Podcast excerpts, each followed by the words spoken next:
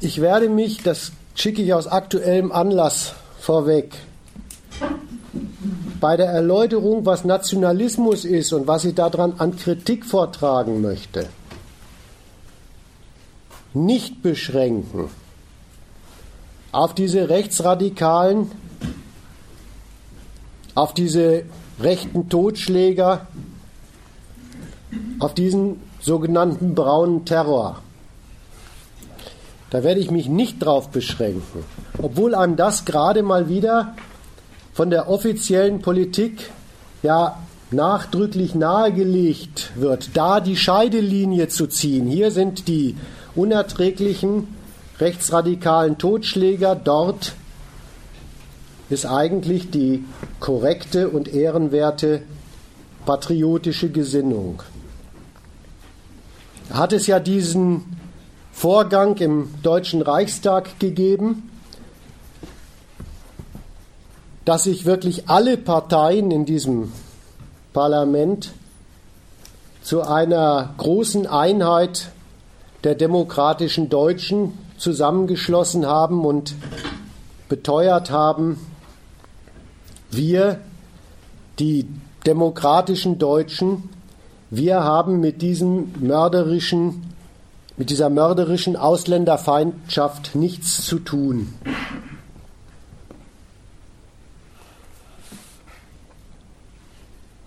Wie gesagt, ich möchte mich auf das Thema nicht beschränken, aber so, so, das einfach so stehen lassen, was die da behauptet haben, mag ich jetzt auch nicht.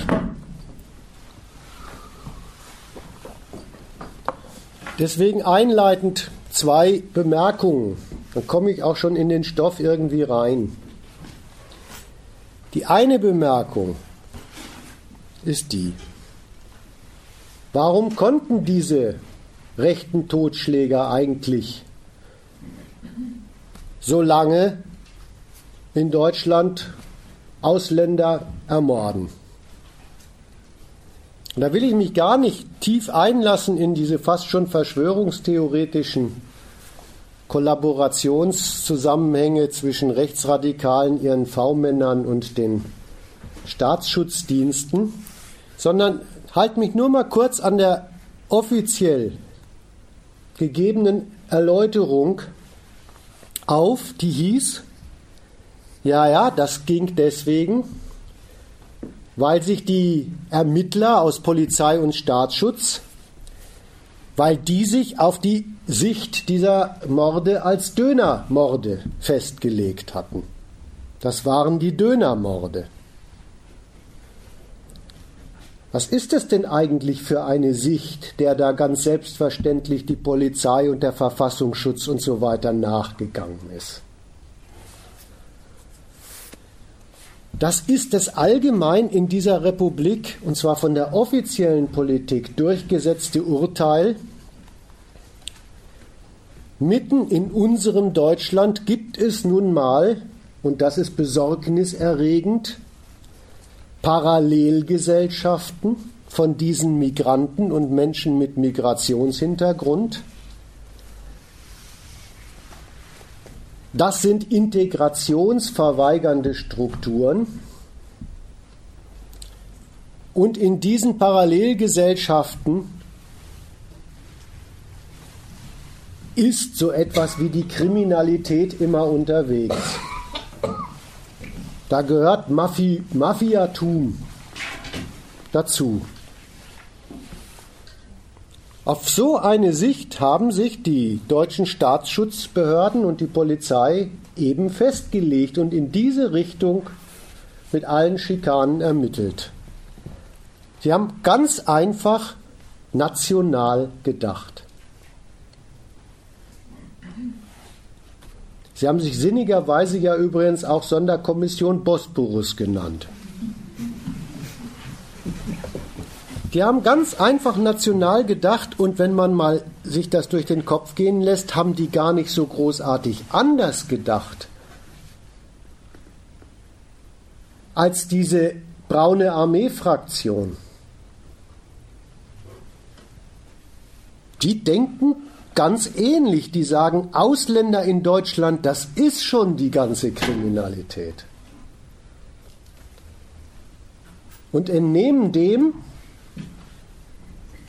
ihr Recht, wenn es der Staat schon nicht tut, dann damit aufzuräumen. Das mal die eine Bemerkung, die ein bisschen in Frage stellen soll, diese saubere Grenzziehung zwischen dem rechtsradikalen Nationalismus und dem allgemein üblichen Patriotismus. Die zweite Bemerkung. Was war das eigentlich für ein Vorgang da im Deutschen Bundestag? Was ist denn das, wenn sich da alle Parteien, und zwar als Repräsentanten des deutschen Volkes, aufstellen und beteuern, wir, die demokratischen Deutschen, kennen keine Parteien mehr. Wir kennen nur noch unsere Einheit als demokratische Deutsche. Und in dieser Einheit stehen wir zusammen gegen solche rechten Schänder. Schänder an was eigentlich? An Deutschland. Das war das Sorgeobjekt, als wäre Deutschland erschossen worden und nicht 10, 15 Türken oder türkischstämmige. Das war die, die Kundgabe dort. Und diese Kundgabe dieser, dieser Allparteieneinheit war der Sache nach nichts anderes als eine einzige demonstrative, volksvertretende, nationalistische Gleichschaltung und eben diese Sorte Entrüstung, dass man Deutschland einen Schaden angetan habe. Und was dann dort geäußert wurde, was daraus zu folgen habe, das war ein einziger national gesonnener Ausgrenzungswille. Da waren sie sich alle einig. Deutschland muss von solchen Elementen, die Deutschland besudeln, gesäubert werden. Das war nationalistischer Ausgrenzungswille und so etwas solche rechten Nationalisten auszugrenzen aus der nationalen Gemeinschaft, das ist wirklich so ziemlich das Gegenteil davon, den Nationalismus mal zu kritisieren. Das ist das Gegenteil davon zu kritisieren, was solche rechten Nationalisten tun, wenn die ihrerseits, ja, was tun sie denn eigentlich? Aus der nationalen Gemeinschaft so wie Sie sie verstehen, Fremdkörper, Volksschädlinge ausgrenzen und mörderisch heraussäubern. Wieder eine nachdenklich stimmende Parallele zwischen dieser nationalen Einheitsfront der demokratischen Parteien und diesen rechtsradikalen Totschlägern.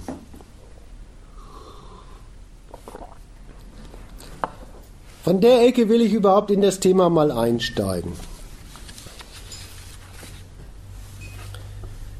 Das ist ja nicht nur an diesem Fall eine allgemein verbreitete Denkungsart, die einem nahegelegt wird, die einem nahegebracht wird in der Schule auch. Da gibt es kritisch beäugt, jetzt soll man auch kritisch beäugen, den Nationalismus, vor allen Dingen mit Ismus hintendran. Der gilt als verdächtig, der gilt als problematisch. Und demgegenüber wird ausdrücklich abgegrenzt der Patriotismus, das Vaterlandsgefühl, die Nationalgesinnung, wie auch immer man das nennt, da ist dann der Geschmack frei der gilt als hoch angesehen, ganz selbstverständlich und in Ordnung. Da bohre ich mal nach. Ich fange mal an bei diesen Radikalinskis. Bei diesem Nationalismus, der immer gleich feindselig, ja manchmal gleich totschlägerisch auftritt. Dieser Nationalismus, der pöbelt, diese Zuwanderer, diese Ausländer, die nehmen uns die Wohnung weg, die nehmen uns die Arbeit weg, die gehören sowieso nicht zu uns. Ausländische Mächte, ausländische Völker, die schaden uns. Und wenn man sich all diese Sätze anschaut, dann merkt man, dass dieser feindselige Nationalismus eins immer unterstellt und anruft, als bereits vorhanden anruft und anspricht. Nämlich eben dieser Standpunkt, dass wir ein Wir sind. Dass die Deutschen eine nationale Einheit bilden und das auch so denken, das spricht dieser Rechtsradikale an, wenn er sagt, die nehmen uns die Wohnung, die Arbeitsplätze und so weiter weg und gehören nicht zu uns. Und genau diese Gesinnung, dass wir ein Wir sind, diese selbstverständliche Behauptung einer Einheit aller Insassen dieses Landes, das ist diese Gewissheit des hoch angesehenen normalen Patriotismus. Gehen wir die beiden Seiten noch mal ein bisschen durch. Was diese feindseligen, ausgrenzenden Nationalisten da behaupten, das stimmt nicht, das ist unwahr. Das ist praktisch betrachtet auch unvernünftig oder unfreundlicher ausgedrückt dumm. Denn das ist ja schon deswegen nicht richtig, was die behaupten. Nehmen wir mal die Wohnungsfrage. Das sind doch die Grundbesitzer und die Vermieter, die Mieten erhöhen. Die Leuten manchmal sogar das Wohnen unmöglich machen. Das sind doch nicht die mietenden Zuwanderer, die diese Mieten ganz genauso bezahlen müssen und darunter ächzen wie die, wie die Eingeborenen. Es sind doch Unternehmenseigentümer, die allein in diesem Land und in diesem System das Recht haben, darüber zu entscheiden, welche Arbeitsplätze es überhaupt gibt und mit wem die besetzt werden. Die sind es doch, die die natürlich mit billigst möglichen Leuten besetzen und da mittlerweile von dem für sie geöffneten europäischen und internationalen Arbeitsmarkt Gebrauch machen und die Leute alle gegeneinander bei den Löhnen und bei der Leistung ausspielen. Das sind die. Und das schadet allen auf Lohn angewiesenen. Das drückt das allgemeine Lohnniveau. Und da gibt es wieder keinen Unterschied des Schadens bei den eingeborenen Lohnabhängigen und den zugewanderten Lohnabhängigen.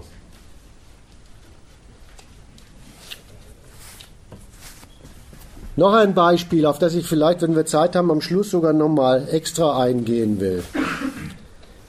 Das jetzt so beliebte Bildzeitungsgewese mit den faulen Griechen. Also diese faulen Griechen schaden uns fleißigen Deutschen, sagt der radikale Nationalist. Und da will ich die Sache mal so ansprechen.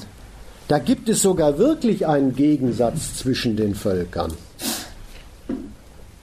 aber ein Gegensatz zwischen den Völkern, deren Menschen sich nicht mal kennen,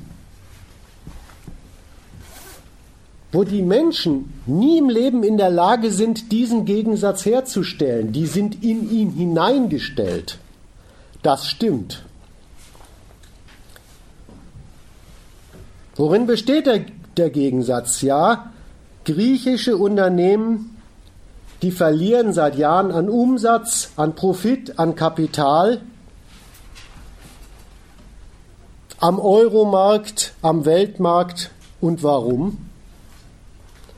Weil ihnen konkurrierende Kapitale, insbesondere vom Standort Deutschland aus, dort die Marktanteile wegnehmen, die Umsätze wegnehmen, die Profite wegnehmen. Und wie machen die das?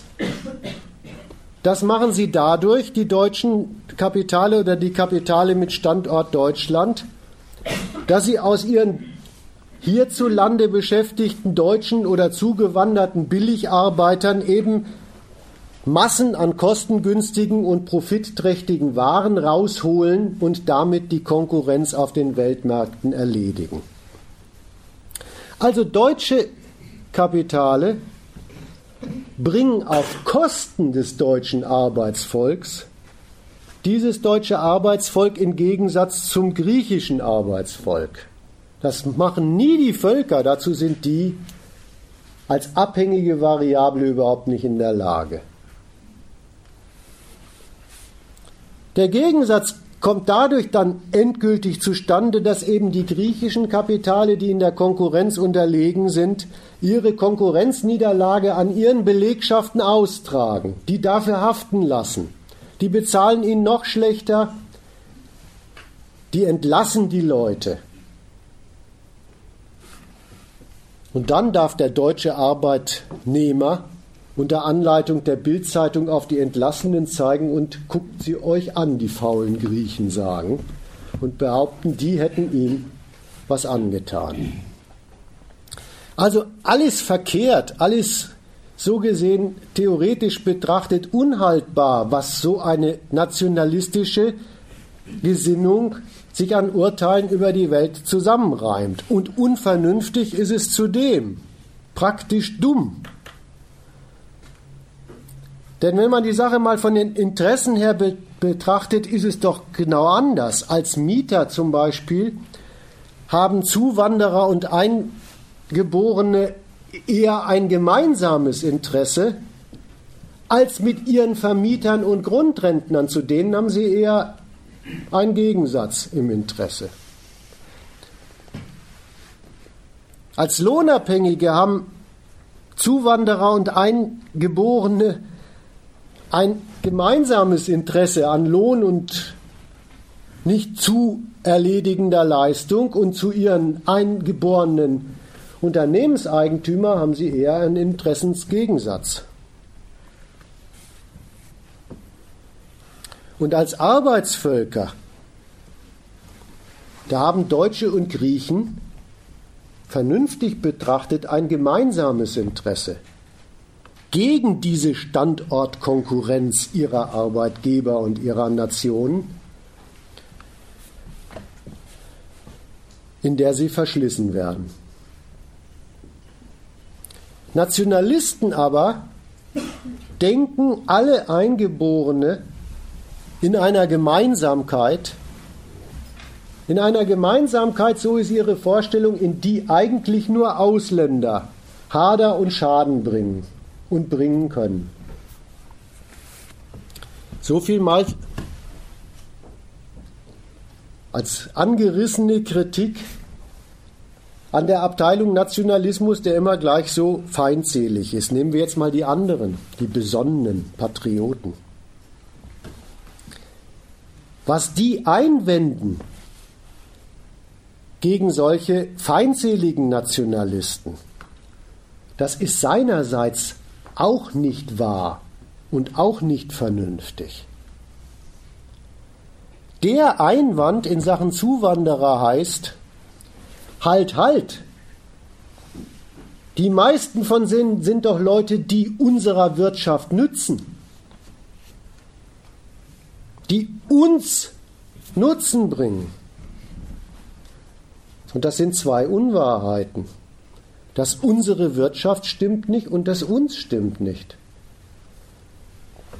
Denn in der Gesellschaft, in der wir leben, herrscht das Privateigentum und da gehört die Wirtschaft nicht uns, denen, die die Arbeit machen, sondern da gehört sie eben den Unternehmenseigentümern und insofern sind die es auch, die, wenn es denn einen Nutzen aus Zuwanderern gibt, diesen Nutzen besitzen. Im wahrsten Sinne des Wortes. Das ist ihr Eigentum. Dafür bezahlen sie die Leute ja. Die nutzen Zuwanderer wie Einheimische eben für die Vergrößerung und Sicherung ihres Eigentums. Und die Leute, die benutzt werden, die haben davon sicher nur eins, viel Arbeit. Anstrengende Leistung, haben immer nur unsicher ein Lohneinkommen. Und ziemlich viele kommen erst gar nicht dazu, ein solches zu beziehen, weil sie rausrationalisiert werden oder erst gar nicht eingestellt werden. Das ist die Unwahrheit an der Vorstellung, Zuwanderer nutzen unserer Wirtschaft, nutzen uns.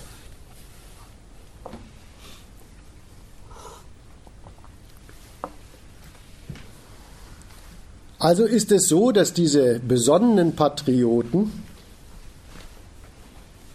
wirklich nicht klarstellen gegen diese rechten Zündler. Wer in dieser Gesellschaft für Nutzen und wer für Schaden zuständig ist. Auch die fingieren in ihrer Vorstellung einen Gemeinschaftsnutzen und machen jetzt nur den Unterschied aus zu den, zu den rechten Nationalisten auf, dass zu diesem fiktiven Gemeinschaftsnutzen doch auch die Ausländer etwas beitrügen. Und das ist übrigens die, die, die ganze Bedingung, die auch Sie formulieren, dass die Zugewanderten hierzulande überhaupt ein Daseinsrecht haben.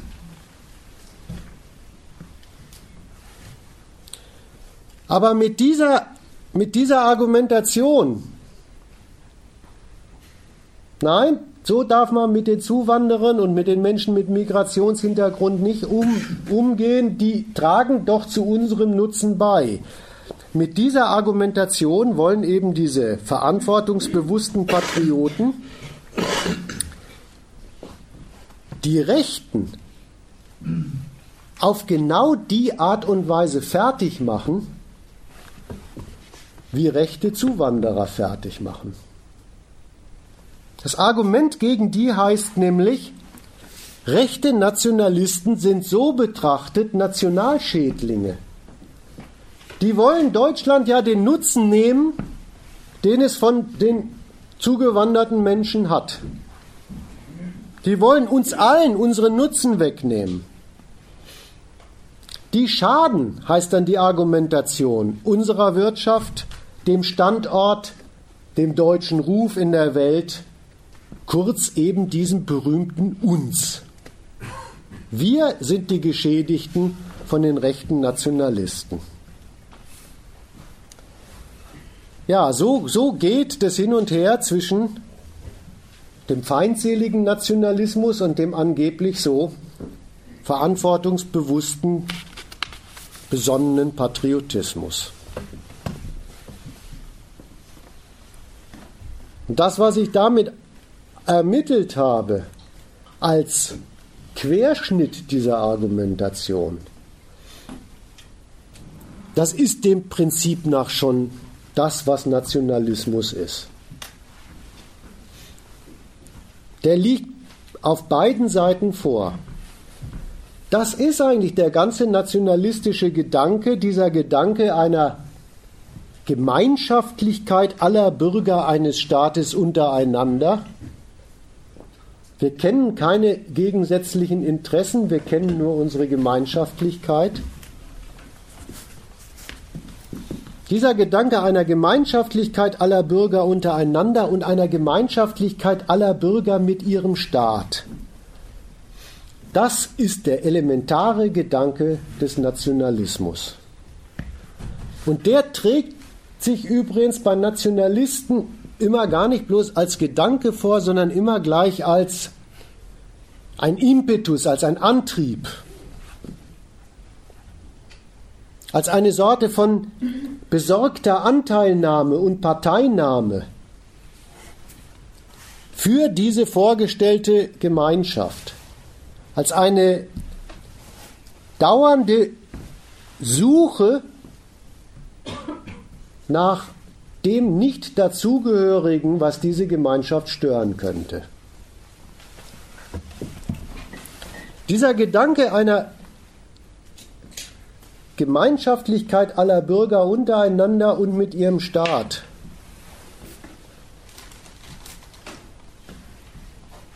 der hat nach der einen Seite hin eigentlich was, was Eigenartiges, auch was so ein bisschen die Erklärungsbedürftigkeit klar macht, wo man so hineinkommt, sich zu fragen, wie kommen die da eigentlich drauf? Denn der spart ja gar nicht aus, dass er in dem, was er da so als große Gemeinschaft denkt, dauernd Schäden und auch Gegensätze entdeckt. Der zitiert ja sogar gerade auf der radikalen Ecke Wohnungsfragen, Lohnfragen und so ein Zeug. Aber, da werde ich am Schluss nochmal drauf zu sprechen kommen, so etwas bringt Nationalisten ganz offensichtlich nicht zum Nachdenken darüber, ob ihre Vorstellung von der Gemeinschaftlichkeit aller Bürger überhaupt stimmt. Sondern wenn die auf Schäden zeigen, auf Unzufriedenheiten zeigen, auf Reibereien, ich sage das mit Absicht erstmal so ungenau, im großen Ganzen, dann macht sie das überhaupt erst richtig engagiert für ihre Vorstellung von der nationalen Gemeinschaftlichkeit. So verbuchen die das, so verarbeiten die das. Nationalisten fragen sich nicht, womit muss ich mich hierzulande eigentlich dauernd rumschlagen? In was für wirtschaftliche, in was für politische Konfliktverhältnisse bin ich da offensichtlich dauernd eingebunden? Wo kommen die her? Was bringt mich denn mit Leuten in Kollision, seien die nun eingeboren oder zugereist? Das fragen die nicht. Und schon gleich nicht machen sie von der Antwort auf solche Fragen abhängig, wie sie sich zu ihrer nationalen Einheit, zu ihrer nationalen staatlichen Einheit stellen. Die, die gehen andersgeistig daran.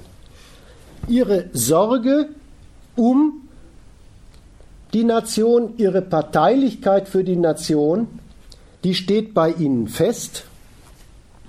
Und von dieser Parteilichkeit aus ordnen sie alle auch ihnen geläufigen hässlichen Erfahrungen im Lande immer nur ein als Stachel für ihr Engagement für diese vorgestellte Gemeinschaft der Nation, die sie dazu anhält, die Nation vor diesem Hader und dieser Zwietracht in Schutz zu nehmen und sie darin zu unterstützen, dass sie daran nicht Schaden nimmt. Es gibt eigentlich nur zu Sonderereignissen wie dem Nationalfeiertag den, den Nationalismus mal in dieser befriedigten, ungetrübten Stimmung. Man kann es natürlich auch immer so weit bringen, aber das schaffen normale Arbeitgeber nicht. Die müssen ja morgens aufstehen, jeden Tag bis um 12 zu warten, also um 24 Uhr und dann kann man sich mal die Nationalhymne reinziehen. Dann ist auch mal ungetrübte Stimmung für Deutschland unterwegs. Aber der, der normale nationalistische Gedanke, der ist gar nicht immer befriedigt bei sich und bei seiner Nation, sondern der besteht in dauernder Unzufriedenheit. Der ist ununterbrochen unterwegs und wittert Störungen und Störenfriede an dieser Einheit der Nation, für die er so sehr ist und immer entschiedener dadurch wird. So viel mal als Vorbegriff zu dieser zu dieser geistigen Haltung des Nationalismus. Und in deren Erläuterung will ich jetzt einsteigen und will der Frage nachgehen, gebe ich einen kleinen Überblick, was bringt eigentlich diese Denkungsart des Nationalismus zustande?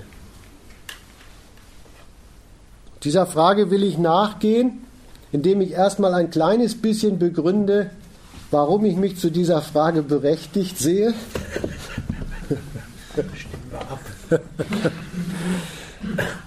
Dann will ich das in zwei Abteilungen erklären. Die eine, die eine Abteilung heißt, zustande gebracht wird diese Geisteshaltung des Nationalismus durch die politische Herrschaft, durch die Obrigkeit, durch das, was die Politik als Lebensverhältnisse im Land verordnet und wie sie das den Menschen geistig nahebringt. Das die, das eine Kapitel. Das andere Kapitel kann ich leider nicht aussparen. Das wird von unten beantwortet. Der Nationalismus ist, eine, ist ein geistiges Werk der Menschen, die sich zum Volk zusammentun. Das ist das zweite Kapitel und dann gibt es noch ein paar Hinweise auf ein paar Sonderabteilungen im Nationalismus. Also was bringt den Nationalismus zustande? Das ist eine Frage, die finden Patrioten vollkommen unverständlich. Patrioten zu fragen, wie kommst du eigentlich auf die Idee, deutsch zu sein? Da gucken sie dich an wie ein Auto. Weil die Antwort heißt einfach, das bin ich doch. Das ist doch das Selbstverständlichste von der Welt. Die Frage, wie man zu dieser Denkungsart kommt, halten die für abwegig. Das meinte ich mit, man muss sich glattweg ein bisschen Mühe machen, den Leuten in der Frage vielleicht ein bisschen das Bein zu stellen, geistig, damit sie ins Stolpern kommen mit dieser Selbstverständlichkeit. Und da will ich, will ich drei Versuche machen. Es ist doch so, die Gemeinschaft oder das Kollektiv, dem national denkende Menschen ihre geistige Anteilnahme entgegenbringen. Das ist schon das staatliche Kollektiv. Und wenn ich es mir mal so vorlege, welcher Sache bringen national denkende Menschen eigentlich diese Parteilichkeit und Anteilnahme entgegen? Wenn man das mit Distanz sich mal vorlegt, dann stößt man auf das glatte Gegenteil der Sache nach von dieser Vorstellung einer Gemeinschaftlichkeit. Der Nationalist denkt, erste, erste Überlegung, ich und mein Land. So legt er sich das zurecht. Ich habe mein Land. Und mal kurz sachlich drauf geschaut, ist es sachlich doch eher umgekehrt. Das Land hat ihn. Er ist, das Wort ist im Deutschen sehr schön, der Staatsangehörige. Er gehört dem Staat als der Staatsangehörige. Und Staatsangehörigkeit ist auch wirklich nichts anderes als das, was ich mit dem Wort kurz aufgeschlossen habe. Dem Staat gehört man wirklich ganz und gar passiv als Objekt an. Qua Geburt, da kann man noch gar keinen schlimmen Willensakt machen. Schon ist man Staatsangehöriger. Und das ist man rein als Objekt eines Aktes der Hoheit. Dass man das ist als Staatsangehöriger Objekt gewaltsamer Zuordnung zu einer nationalen Herrschaft. Das wird natürlich so im dauernden zivilen Leben, im Normalbetrieb nicht dauernd greifbar. Aber wenn zum Beispiel eine Gruppe in einem Staat auf die Idee kommt, sie möchte jetzt lieber ihren eigenen Staat, gewisserweise wahrmacht mit dem Gedanken des Nationalismus, ich und der mir gemäße Staat, den will ich jetzt haben, dann ist es Separatismus und der bekommt von dem herrschenden Staat die ganze Gewalt zu spüren, die Staatsangehörigkeit meint. Nein, ihr gehört mir. Bei Strafe eures Untergangs gehört ihr mir. Da kann man es greifen. dass das Staatsangehörigkeit nichts ist, was die Individuen von sich aus beschließen können. Auch dafür gibt es eine, eine, eine, eine klare, greifbare Erfahrung. Der Mensch kann sich nicht aussuchen, welchem nationalen Kollektiv er angehört, sondern allein die Hoheit. Und das bekommen übrigens all diese Zuwanderer an den Grenzen zu spüren. Da gibt es Tausende, da gibt es Millionen, die würden sehr, sehr gerne dem Staat Deutschland angehören mit der Hoffnung darauf, dass sie dann vielleicht nicht gleich sterben. Was wird mit denen gemacht? Die Hoheit sagt nein, so haben wir nicht gewettet. Und dann werden sie im Mittelmeer von Frontex versenkt. Das ist sehr greifbar, dass die Zugehörigkeit zu einem Staat überhaupt nicht vom Willen der Leute abhängig gemacht wird, die das machen wollen.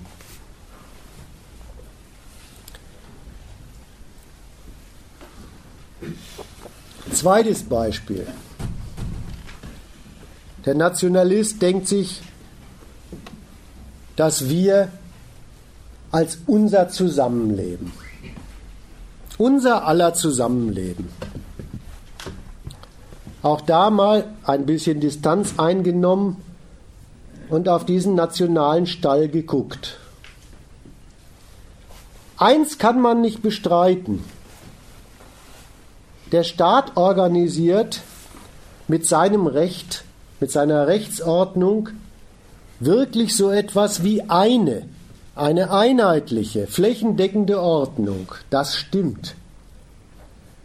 Aber die ist doch wirklich das glatte Gegenteil von so etwas wie einer verträglichen, eines Zusammenlebens in dem Sinne, dass da verträgliche Interessen arbeitsteilig einander in die Hand arbeiten würden. Die Grundlagen des gemeinsamen Lebens bestreiten würden. Das, was in der Nation wirklich als Geschäftsordnung eingerichtet ist, ist wirklich mehr oder weniger das Gegenteil. Konkurrenz ist das allgemein durchgesetzte, vom Recht gewollte und sichergestellte Lebensprinzip in diesem Staat und in allen kapitalistischen Staaten. Konkurrenz um Geld, Konkurrenz um Eigentum. Damit bestreiten die Menschen in diesem Laden ihr Leben. Eine andere Lösung ist für sie nicht vorgesehen. Konkurrenz also um Berufe, Konkurrenz um Arbeitsplätze. Ja, schon die Kleinen fangen an, Konkurrenz um berufsbildende Schulabschlüsse. Das ist das Prinzip des Zusammenlebens, ein dauerndes Hauen und Stechen der Leute gegeneinander, um für sich ein bisschen Leben herauszuboxen.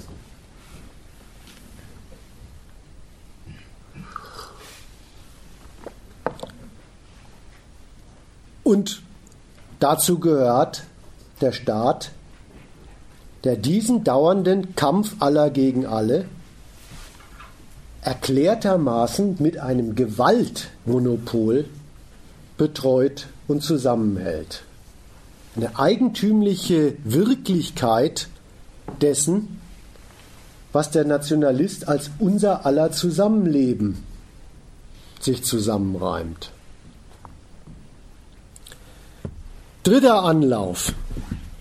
Warum auch Nationalisten mal anfangen könnten, darüber nachzudenken, ob sie eigentlich richtig liegen mit ihrer Auffassung. Ihr Gedanke, wir sind wir, die Deutschen sind so was echt Deutsches, das macht sie aus. Naja, so ein moderner Staat wie der, in dem wir leben, der ist in allem, was ihn wirklich so als Raison ausmacht, was seine gesellschaftliche Substanz ausmacht, eigentlich überhaupt nichts besonders Individuelles, national Besonderes, Autochtones.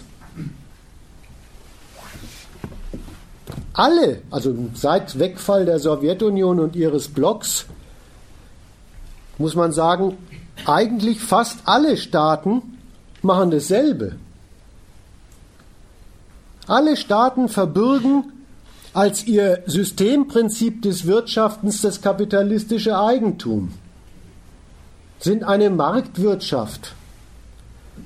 Alle haben sich dem Wachstum von privatem Geldreichtum, von Kapital als Raison, als gesellschaftlicher Endzweck und als Bedingung allen gesellschaftlichen Lebens verschrieben. Da unterscheidet sich Deutschland von Frankreich und der Schweiz überhaupt nicht. Alle, und deswegen übrigens alle, konkurrieren von Staat zu Staat um immer dasselbe, nämlich eben um Wachstumserfolge auf dem Weltmarkt gegeneinander.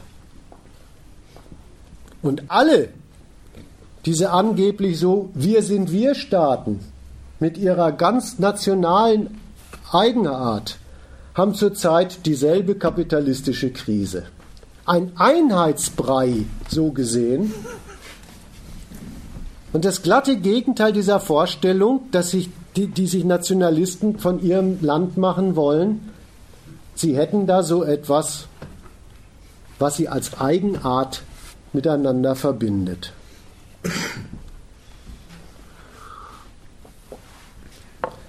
Das sollen so drei kleine kritische Einstiege mal sein, doch mal der Frage nachzugehen, vielleicht ist es doch nicht so selbstverständlich, was Nationalisten so selbstverständlich halten und der Frage nachzugehen, wie kommt man eigentlich auf die Idee, sich so einen Laden so zurechtzudenken, wie es Nationalisten tun. Mein erstes Kapitel, das kommt von oben.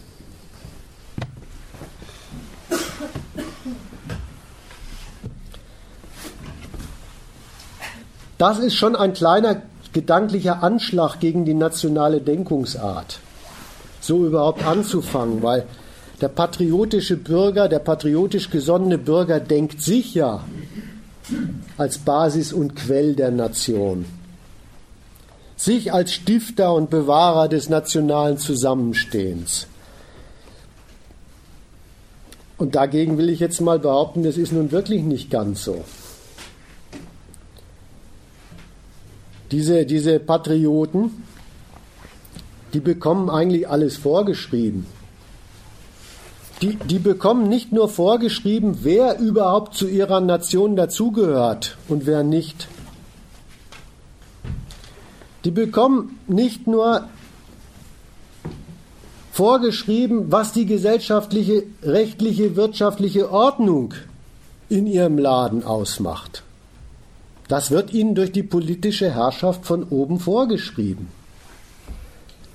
Sie bekommen auch noch vorgegeben, wie sie als gute Patrioten über diese Lebensverhältnisse denken sollen.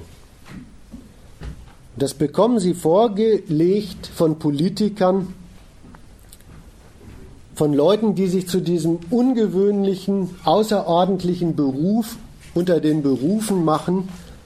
Sie sind die, die fürs große Ganze zuständig sind. Sie sind die, die das ganze Land voranbringen und deswegen den Mitbürgern sagen müssen, wo es lang geht. Mitbürger, die aus der Sicht von Berufspolitikern sich dadurch auszeichnen, dass sie eigentlich immer nur partikulare, das meint kleinliche Interessen haben. Politiker, das sind wirklich Berufsnationalisten. Praktisch und theoretisch Berufsnationalisten. Erstmal sind sie praktische Berufsnationalisten. Das sind eben diejenigen, die als Staatsgeschäft landesweit die von mir schon angesprochenen Sachzwänge eben dieses Konkurrierens als allgemeine Lebensform in Kraft setzen. Politiker setzen für die ganze Gesellschaft in Kraft, bei uns gilt das Eigentum. Und wenn das Eigentum gilt, dann steht schon fest, dass sich dann alles Leben darum dreht oder davon abhängig ist, eben darum zu ringen, zu konkurrieren. Dass man selber ein Einkommen zustande bringt, selber ein Eigentum auf die Seite bringt, das einen ein bisschen sicher durchs Leben schaukelt und so weiter. Dass das Leben sich dreht um das Konkurrieren um Berufe, um Arbeitsplätze und so weiter. Diese Lebensweise als einheitliche Lebensweise ist für die Menschen wirklich durch die Grundverfassung, durch den Rechtsstaat eingerichtet. Und dann bewegen sich die Menschen da drin und Politiker betreuen, das ist ihr laufendes Geschäft, das macht Politik überhaupt aus, dauernd die aus diesem eingerichteten Konkurrieren folgenden Kollisionen, die Interessensgegensätze, die da dauernd ausgetragen werden, auch die Schäden, zu denen es da kommt, die sozialen Opfer, die dabei produziert werden. Das betreuen sie dauernd mit Gesetzen, die sagen, was man im Konkurrieren darf und was einem verboten ist. Das betreuen sie mit Gerichten, vor denen die entsprechenden Interessenskollisionen der Bürger gerichtlich entschieden werden. Das betreuen sie mit Sozialkassen für die Opfer der Konkurrenz. So geht es mit den einheitlichen Lebensverhältnissen, die Politiker einem ganzen Volk von Menschen aufnötigen. Und das tun Politiker in dem ununterbrochen, und damit komme ich zu der geistigen Orientierung an diesem Punkt, in dem ununterbrochen lauthals verkündeten Bewusstsein, diese von ihnen erlassenen staatlichen Maßnahmen seien doch wohl für alle Menschen und Interessen in der Gesellschaft die Voraussetzungen, ohne die nichts geht. Das seien doch die unbedingten, unverzichtbaren Lebensbedingungen für die Menschen im Lande. So sollen sich die Leute das zurechtlegen. Das ist euer Leben, anders geht es nicht. Das ist die erste geistige Betreuung, für die Politiker in dieser Frage einstehen.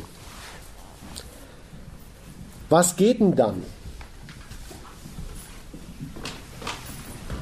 Naja, was in einer solchen Gesellschaft, die so eingerichtet ist, geht, das ist eben dieses sattsam bekannte Wirtschaftswachstum.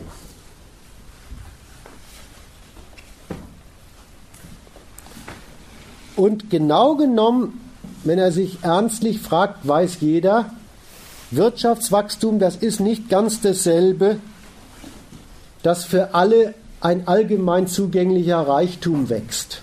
Wirtschaftswachstum ist was anderes. Da wächst im Prinzip erstmal nichts anderes als das Eigentum der Kapitaleigentümer.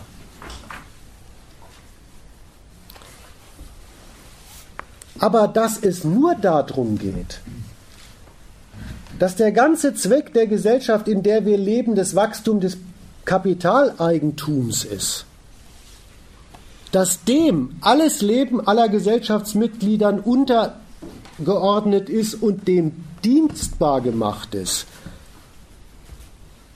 Das soll man nach Auffassung der Politiker, die das so einrichten, natürlich nicht so sehen. Das wischen sie mit zwei Hinweisen von dem Tisch. Sie sagen, das gehört zu den Botschaften, die man von früh bis spät, von klein bis alt lernt, nur so mit dem Wirtschaftswachstum gäbe es doch von den Unternehmen für uns alle alles, was wir an Lebensnotwendigen täglich kaufen. Nur so gäbe es eine Versorgung mit allem Nötigen. Und nur so mit Wirtschaftswachstum gäbe es doch sogar bei den Unternehmern Arbeitsplätze, bei denen man sogar das fürs Kaufen nötige Geld verdienen kann. Und damit seien doch auch die vielen Nichtunternehmer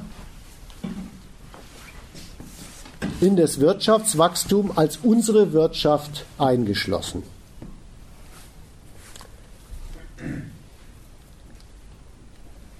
Wodurch überzeugt dieses Argument der Politik? Es überzeugt eigentlich nur dadurch, dass die staatlichen Gesetze einem wirklich keine Alternative dazu lassen, als eben alles Lebensnotwendige zu kaufen, also sich dem Kampf ums Geldverdienen stellen zu müssen. Aber die geistige Betreuung der Leute besteht eben darin, diese von der Politik hergestellte alternativlose Abhängigkeit vom Geschäft sich zurechtzulegen als Teilhabe aller an dem, was dann unsere Wirtschaft heißt. Und dann steht mit einem Mal dieser kapitalistische Sachzwang wie eine Dienstleistung an allen da. Was jedermann muss in diesem Land, sich ums Geld kümmern, das kann er.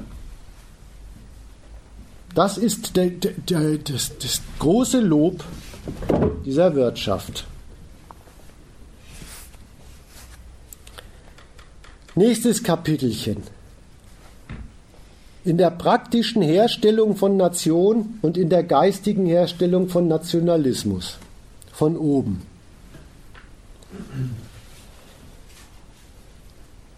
Jeder Bürger, jede Bürgerin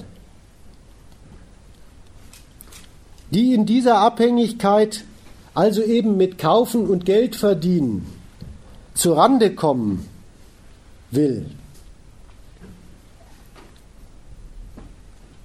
die entwickelt einen dringenden Bedarf. Die braucht in dieser Gesellschaft, in der so eingerichteten Gesellschaft wirklich Rechte. Die hat gesetzlichen Schutz dauernd bitter nötig. Und und da präsentiert die Politik dem Bürger jetzt wirklich die Macht des Staates als einen für ihn unentbehrlichen Dienst. Da gab es mal die SPD-Parole, gerade die sozial Schwachen brauchen einen starken Staat. Nicht Lohn, nein, nein, einen starken Staat. Der Kniff an dieser, an dieser Sorte Agitation ist, man muss nur, man muss nur was vergessen, dann, dann zieht sie. Man muss vergessen, dass einen die Politik mit der Eigentumsordnung und mit dem Zwang zur Konkurrenz überhaupt erstmal in die Lage des Schwachen gebracht hat. Dass man sich von der Politik, vom Staat ermächtigten Vermietern, Unternehmern gegenüber sieht, wenn man das der Politik nicht zur Last legt, sondern davon ausgeht, dass es so ist, ja, dann hat man einen dringenden Bedarf nach Mietrechtsanwälten, nach Arbeitsschutzgesetzen, und das präsentiert einem dann der Urheber dieser Not, der Staat und die Politik, als Schutzdienstleistung der Nation an wirklich bitter nötigen Bedarf. Dasselbe beim Sozialen. Wer in dieser eingerichteten Konkurrenz eben verliert, wer es nicht schafft auf einen Arbeitsplatz oder wer von Unternehmern heraus rationalisiert wird, ja, der braucht wirklich existenziell diese soziale Stütze die der Sozialstaat organisiert. Da muss man wieder bloß vergessen, dass ein derselbe Sozialstaat ja erst einmal in die Abhängigkeit des Geldverdienens an rentabel kalkulierten Arbeitsplätzen gebracht hat. Dann, wenn man das vergisst, ist der Schaden, der dabei sicher eintritt, ein einziger Bedarf nach sozialstaatlicher Betreuung. Und dann erzählt einem dieselbe Politik, dass wenn einem dieser Bedarf doch so einleuchtet, Sozialleistungen natürlich wiederum nur gehen, wenn das Wirtschaftswachstum vorankommt. Das ist zwar das, was dauernd die Sozialfälle produziert, aber die brauchen ja den Sozialstaat, also Wirtschaftswachstum. Und damit es Wirtschaftswachstum gibt, darf es natürlich wiederum nicht so viel Sozialstaat geben. So geht die geistige Betreuung, die immerzu die Menschen schickt, in das Anerkennen der Abhängigkeiten, in die sie hineingestellt worden sind. Ich lasse das mit der Krise weg, da ist das Krisenbewusstsein ist eine Orgie in dieser Frage.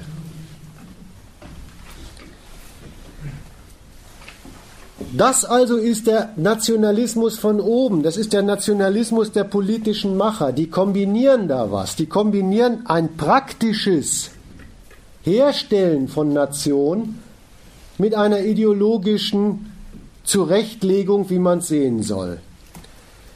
Praktisch betreiben sie wirklich die Unterordnung aller Interessen unter das Gewaltmonopol der Politik, unter die Gesetze der nationalen Hoheit. Aber das kombinieren sie eben mit dieser ideologischen Klarstellung, mit dieser ideologischen Unklarstellung, wäre vielleicht gerechter zu sagen. Sie stellen auf der einen Seite den Staat in die Abhängigkeit vom Kapitalwachstum und indem sie den Staat in diese Abhängigkeit stellen, zwingen sie alle Landesbewohner in dieselbe Abhängigkeit rein. Die sind dann vom Staatserfolg mit Kapitalwachstum alle abhängig. Und dazu verkündet die Politik, das habe man doch einzusehen als nützliche Abhängigkeit, dem habe man zuzustimmen, als das ist doch wohl die unhintergehbare nationale Existenzbedingung, das ist das, was vor und über jedem Interesse jeden Einzelnen steht, was er braucht, damit er überhaupt zu Werke gehen kann.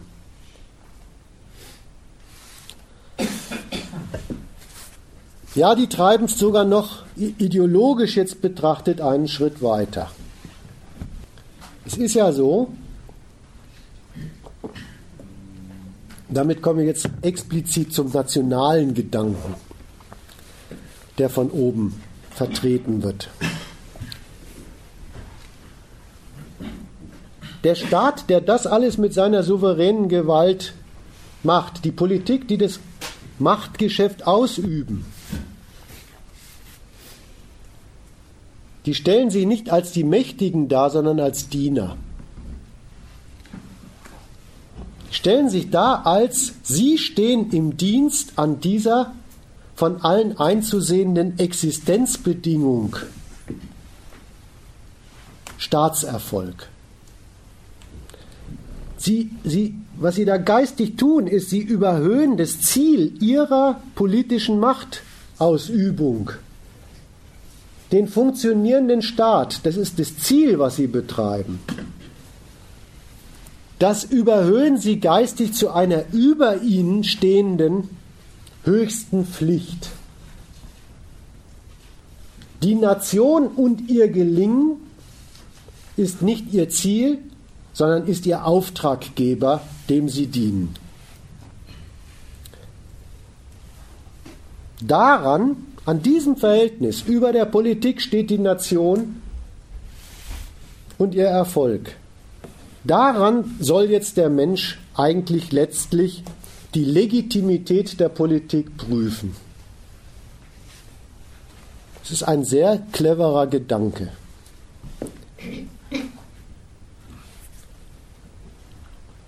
Was die Politik an Lebensbedingungen praktisch mit ihren Gesetzen täglich anrichtet, das darf kritisiert werden. Aber vorgegeben ist ein Maßstab der Kritik. Der Maßstab der Kritik ist, genügt die Politik damit der über ihr stehenden Pflicht des nationalen Erfolgs.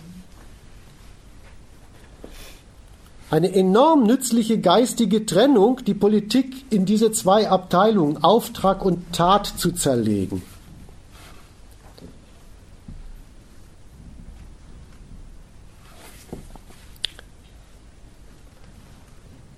Das ist der nationale Gedanke explizit. Den Gedanken gibt es nochmal in einer anderen Variante. Politik, immerhin die souveräne Gewaltausübung, das Geschäft der Macht, stellt sich auch noch in zweiter Hinsicht als Diener dar, als Diener des Volkes, als Diener am Volk. Es ist zwar die Politik, die die Landesbewohner überhaupt erst zu so einem Volk zusammenschweißt, indem sie eben den Leuten alle die gleichen nationalen Existenzbedingungen verordnet. Aber genau dieser Umstand, dass die Politik die Leute überhaupt erst zum Volk macht, dass sie die Leute in ihren sozialen Unterschieden und Gegensätzen überhaupt zu dieser einen Manövriermasse des einen Staates macht. Das nutzen die politischen Macher ideologisch zu einer zynischen Umdrehung. Zu der zynischen Umdrehung, die in dem Gedanken besteht, sie hilft den Menschen überhaupt dazu, sie verhilft den Menschen überhaupt dazu, ein Volk zu sein und bleiben zu können. Und in dieser Optik drehen sie alles geistig auf den Kopf. Sie erklären die Leute, die dem Staat praktisch nach wie vor zu Gehorsam vor Gesetz verpflichtet sind. Die erklären die Leute in ihrer Eigenschaft als Volk zu den eigentlichen Auftraggebern des Staates zu den Auftraggebern des Staates, die den Staat und seine Politiker dazu verpflichten, für eine solche Nation zu sorgen, in der die Menschen Volk sein können. Und dass das der eigentliche letzte und innerste Wunsch der Leute ist, dafür bieten Politiker diesen Leuten einen letzten und außerordentlich plumpen Beleg. Sie machen ja mit. Also werden sie es wohl auch wollen, als das Volk des Staates mitzumachen.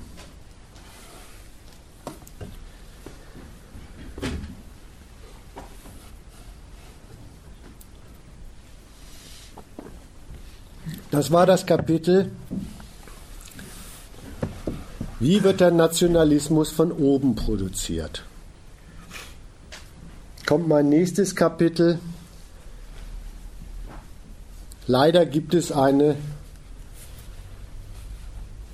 kongenial verkehrte Antwort von unten.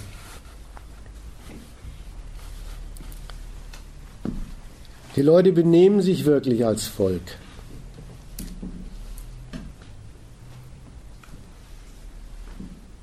Der Patriotismus der einfachen Landesbewohner, den gibt es und der ist gar nicht bloß eine Denkungsart. Auch der hat seine praktische und seine ideologische Seite. Erstmal ist es ganz billig und schäbig so. Diesen Gesetzen des Staates entkommt keiner.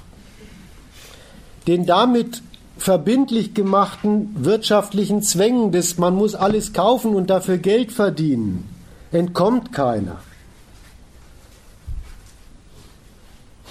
Und ein Staat funktioniert schon recht und schlecht.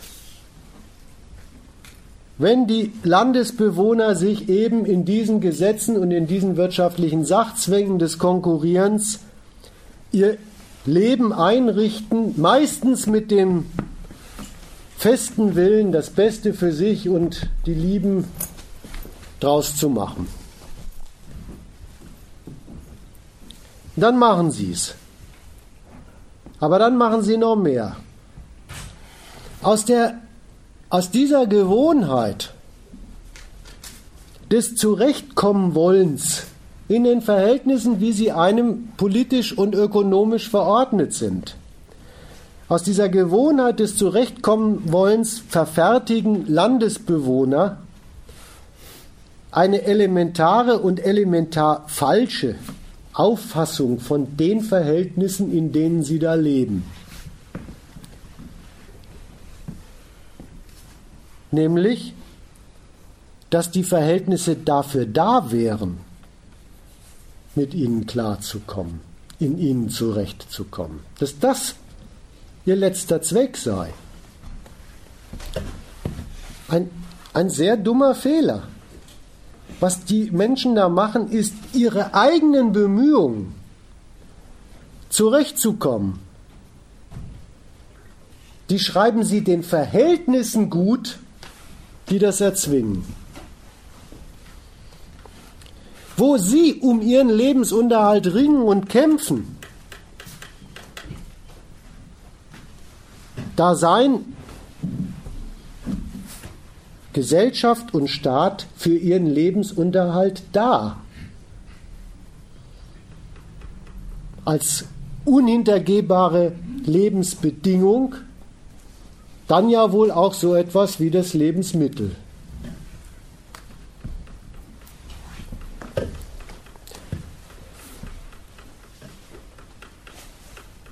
Das ist die ganz elementare, basale, unpompöse Parteinahme der Menschen für die herrschenden Verhältnisse als Existenzbedingung.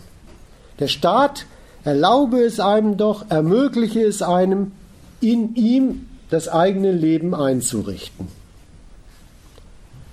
Das ist eine Zustimmung, wie gesagt, sehr unspektakulär, aber dafür umso gründlicher, die ist dauernd auch in Form einer Kritik unterwegs. In, in, in die, da, da ist sie übrigens besonders lebendig. Es ist das, was eigentlich das dauernde, nörgelnde Bewusstsein ist, das ist der Gesetzgeber, das ist die Gesetze, das ist die bürokratische Gesetzespraxis, dass es die so schwer machen, manchmal fast unmöglich machen, sich da drin einzurichten. Die machen es einem schwer, darin zurechtzukommen und, und das verlässt nie die Optik, dass das in ihnen zurechtkommt, der Zweck all dieser Einrichtungen und Behörden wäre. Gerade diese, diese kritische Variante ist sowas wie die, wie die abgehärteteste Zustimmung. Das ist wie beim christlichen Glauben. Der Zweifel nährt den Glauben. Die Frage, die die Menschen sich nie stellen, heißt, vielleicht ist es gar nicht das Ziel der Gesetze und der Behörden und der gesetzlichen Zustände, dass mit ihnen leicht zurechtzukommen ist. Vielleicht sind Gesetze nicht dafür da, dass man sie leicht befolgen kann, sondern wollen was von einem. Was ist denn, wenn es gar nicht auf den Ertrag der Menschen ankommt, die sie den Verhältnissen abbringen, sondern wenn sie mit den gesetzlichen Regelungen ihres Lebens für einen Ertrag des Staates in Dienst genommen werden und dafür der ganze Gesetzesklapperatismus da ist. Aber das verbaut sich der Mensch eben mit seiner zutraulichen, gewohnten Art, in diesen Verhältnissen sein Leben einrichten zu wollen. Wobei zum Stichwort Ertrag der nächste Schritt so brave Landesbewohner, die gestehen dem Staat schon auch einen Ertrag zu.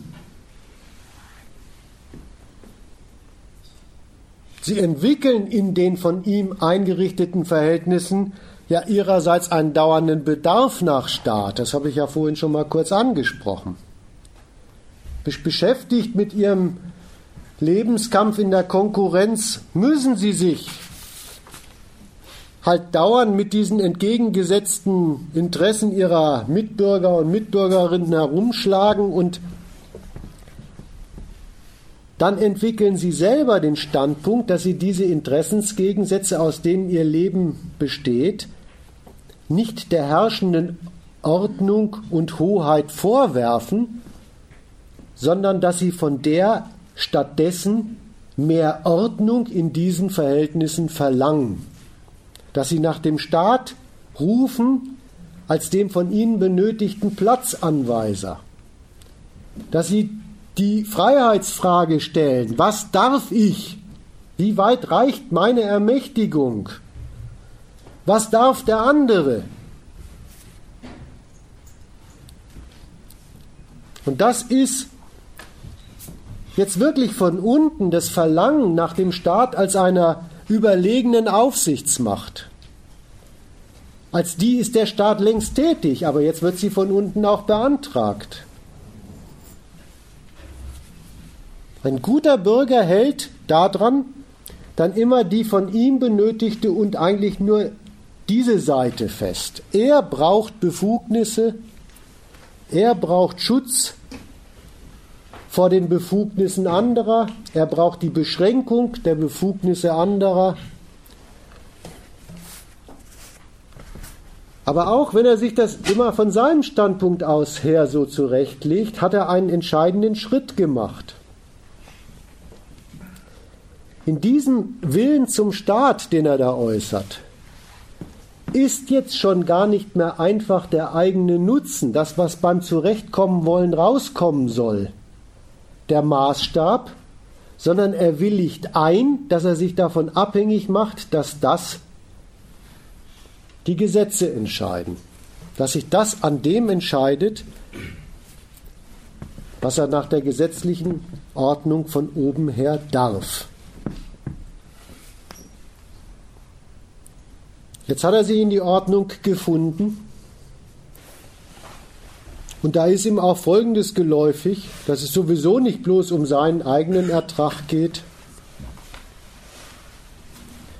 dass er sich gar nicht bloß für seinen Privaterfolg anstrengt. Er weiß, er arbeitet auch für das Unternehmen, das ihn anstellt. Er weiß, als Steuerzahler dient er dem Staat mit Steuern und so weiter. Aber wer eben nicht nur zurechtkommt, sondern auch die Ordnung des Zurechtkommens, also den Staat will, der akzeptiert das dann auch. Und der akzeptiert das gar nicht im Bewusstsein einer aufgeherrschten Aufgabe. Er akzeptiert das gar nicht im Bewusstsein eines von oben aufgeherrschten Ausgenutztwerdens durch Unternehmen und Staat, obwohl es das nach wie vor ist, sondern als Befürworter der Ordnung legt er es sich in dem Geiste zurecht, das ist seine Pflicht, das ist seine von ihm anerkannte und eingesehene Pflicht in einer doch von ihm gewollten Ordnung. Und indem das alle machen, nicht nur praktisch sich den eingerichteten Verhältnissen gewohnheitsmäßig zu fügen, sondern sie so auch geistig zu akzeptieren als eine Ordnung von anerkannten Pflichten. Ja, da machen sich die Menschen eigentlich zum Volk. Da machen sie das, was ein Volk ausmacht. Erstens fügen sie sich dem Staat, zweitens setzen sie auf ihn als die berechtigende Macht und drittens wollen sie den Staat und wollen ihn auch tragen. Dann kämpfen sie zwar weiter um ihren Privatnutzen und setzen für den gegen entgegengesetzte Interessen auch alles ein, was sie dürfen, aber gleichzeitig sehen sie von diesem praktizierten Interessensgegensatz in der Gesellschaft auch immer ab und verständigen sich und verstehen sich auch wirklich auf so etwas wie ein bei ihnen allen vorliegendes, gleichgerichtetes Anliegen. Sie brauchen ihren Staat. Und in dem denken sie sich jetzt glattweg alle ihre Anstrengungen, die Anstrengungen ihrer Mitbürger, als gleichermaßen anerkennungswürdige Dienste an diesem Gemeinschaftswerk. Sie und Ihr Staat, Ihre eine Nation.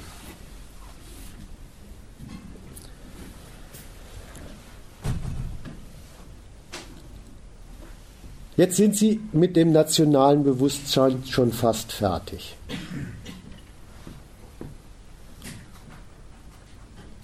Sie denken sich diese von ihnen anerkannten Pflichten, aber sie wollen doch noch etwas dafür sehen.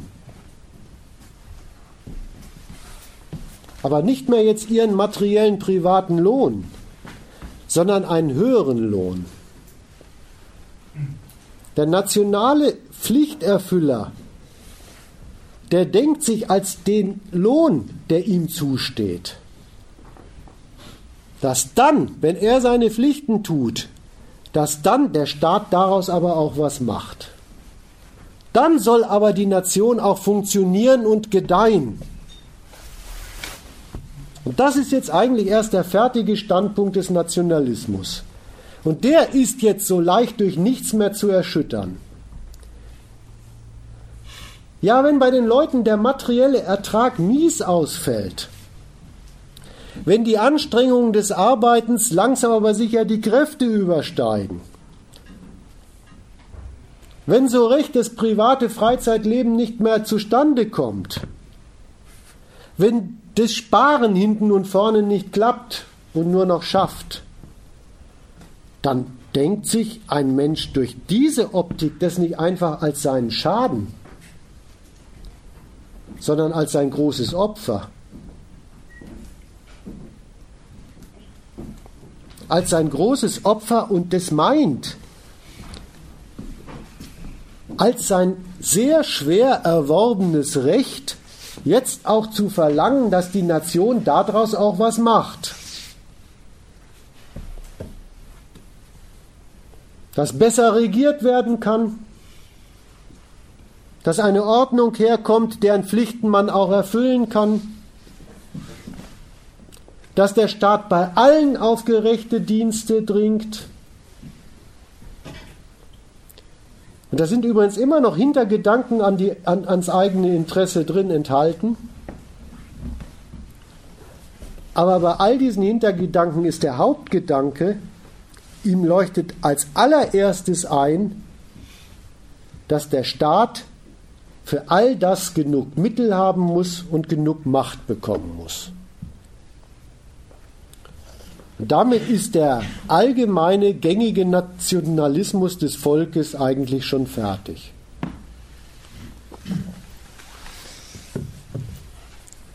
Und das Bemerkenswerte an dem, wenn er fertig ist, ist,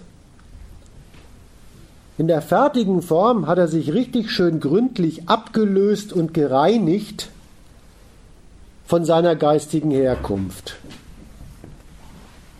Der hat das, dass er aus dem Standpunkt des Zurechtkommenwollens in den Verhältnissen herrührt, hinter sich gelassen und fasst ja jetzt alle Anstrengungen, die ihm aufgenötigt werden, als sein Beitrag für die Nation und verlangt deren Erfolg als Lohn und nicht das eigene Zurechtkommen.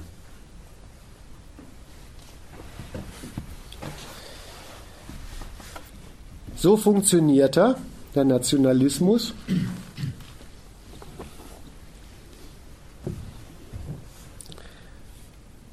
Jetzt noch zwei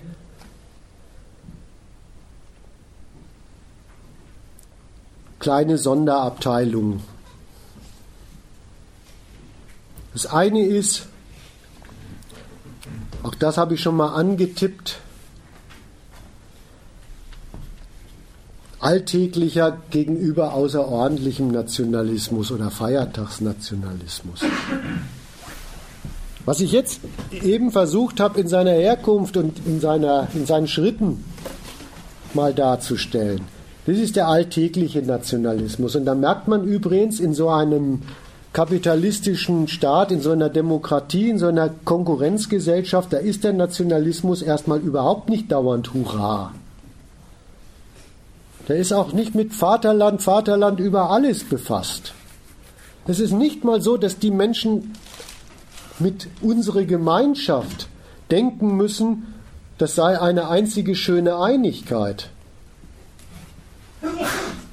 Es ist sogar so, der alltägliche Nationalismus mit seiner Brille der nationalen Gemeinschaftlichkeit, der identifiziert dauernd, allerdings sehr verzerrt, Gegensätze im Volk, auch Gegensätze zwischen Staat und Bürgern.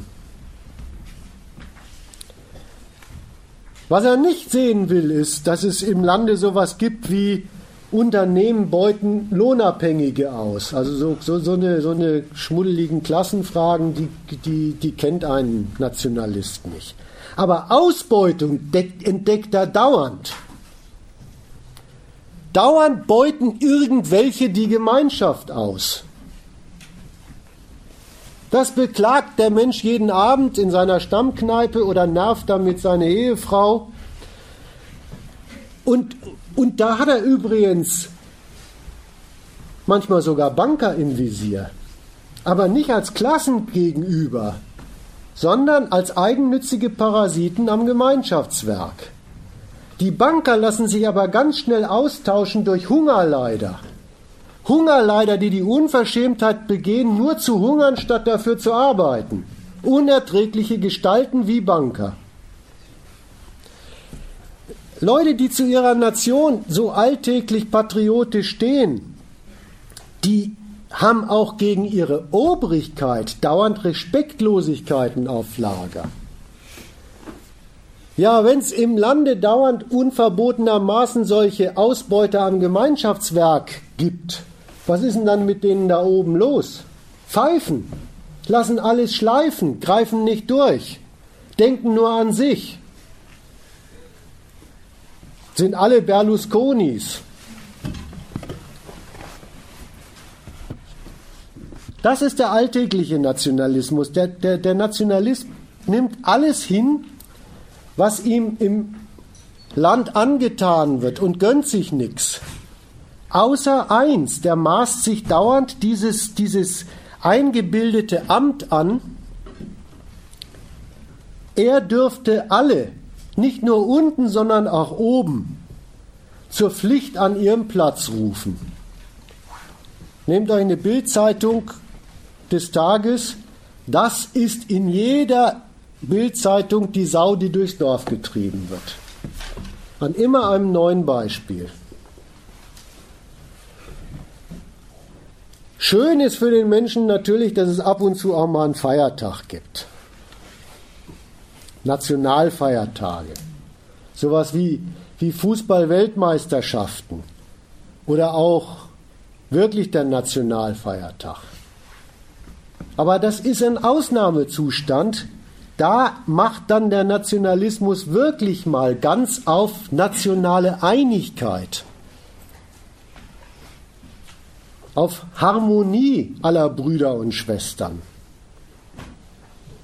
Und da, da wird dann auch mal für einen Tag oder für eine Woche, wie lange halt so eine Meisterschaft dauert, von diesen Interessensgegensätzen, den wirklichen und auch den nationalistisch eingebildeten, abgesehen und wird dieser Gedanke der nationalen Einträchtigkeit zelebriert. Und übrigens dieses Absehen von dem Alltäglichen, das wird dann von Patrioten zu solchen Gelegenheiten so bewusst und übrigens auch so verbissen angestrengt betrieben, dass da schon wieder die nächste Zwietracht lauert. Ja? Also wehe einer feiert nie mit, wehe einer, einen gruselt's nicht, dann kracht's schon wieder. Dann ist natürlich ein bisschen die Feierei im Eimer. So, das war ein paar Bemerkungen zu diesem Verhältnis von alltäglichem und Feiertagsnationalismus. Und jetzt noch eine Bemerkung zu was Ernsterem.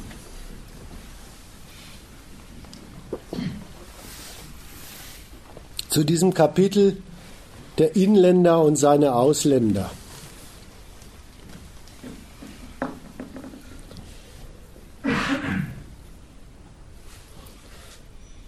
Der Sache nach ist dieses Verhältnis Inländer und Ausländer das unpersönlichste in der Welt. Es gibt überhaupt nichts, was so wenig mit den persönlichen Bemühungen von Menschen zu tun hat, was mit so wenig mit ihrer individuellen Ausstattung zu tun hat, wie ihre Unterscheidung in Inländer und Ausländer.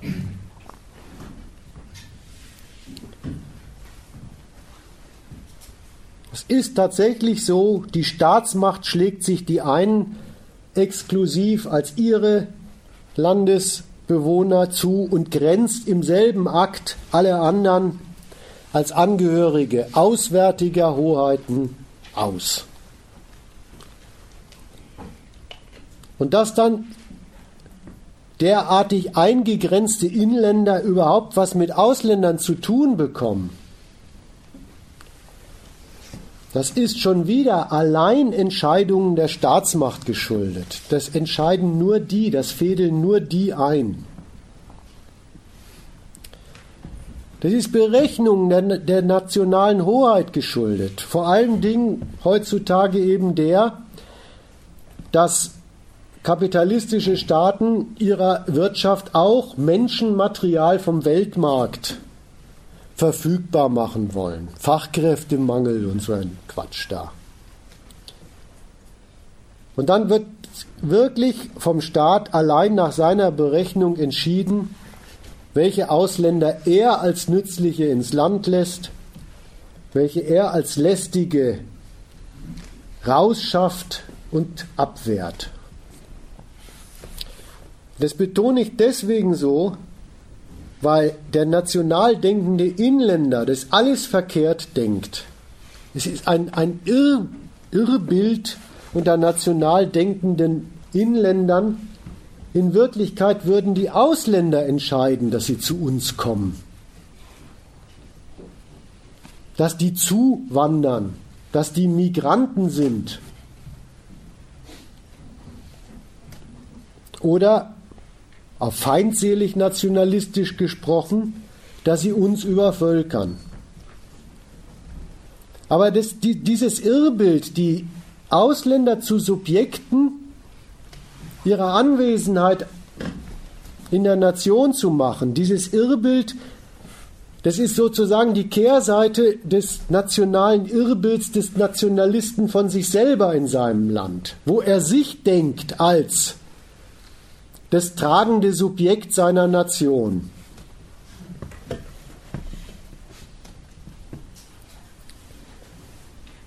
Und von diesem Irrbild her, er, der kleine Mann, ist der, der den Staat trägt,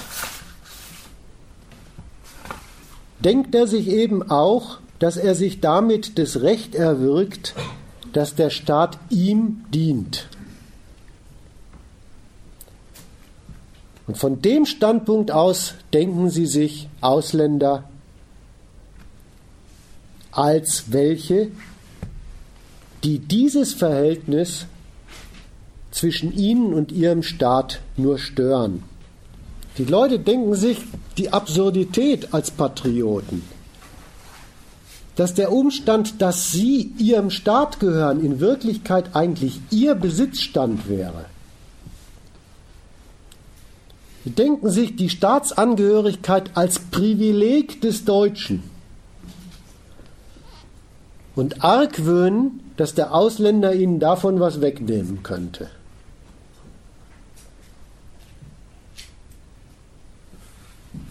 Dabei könnten sie doch gerade am Umgang des Staates mit Ausländern ablesen,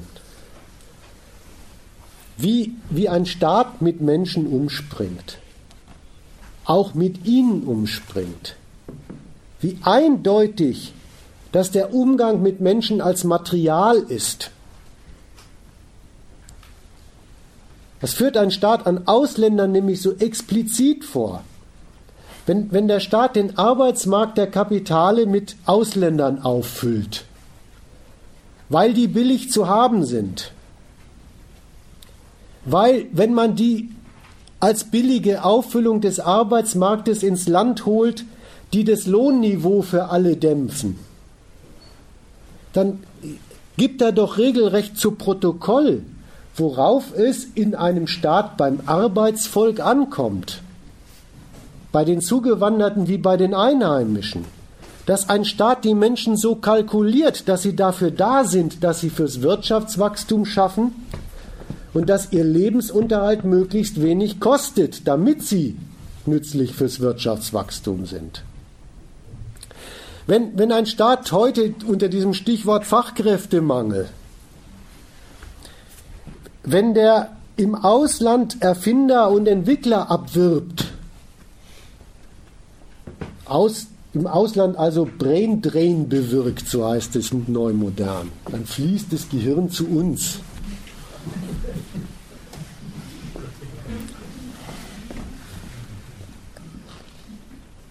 Dann, dann praktiziert er den Standpunkt der Humanressource. dann will er Produktvorsprünge der Unternehmen auf seinem Standort für halt den Kampf um Profite auf dem Weltmarkt, das will er mit Menschenmaterial füttern. Und gleichzeitig will, deswegen holt er sie aus dem Ausland, er seiner Wirtschaft die Kosten zur Herstellung eines solchen Humankapitals teilweise ersparen. Kosten machen ja die Inder. Da könnte der gute Deutsche mal auch über sich und seine Berufsqualifizierung im Lande ein wenig ins Grübeln geraten.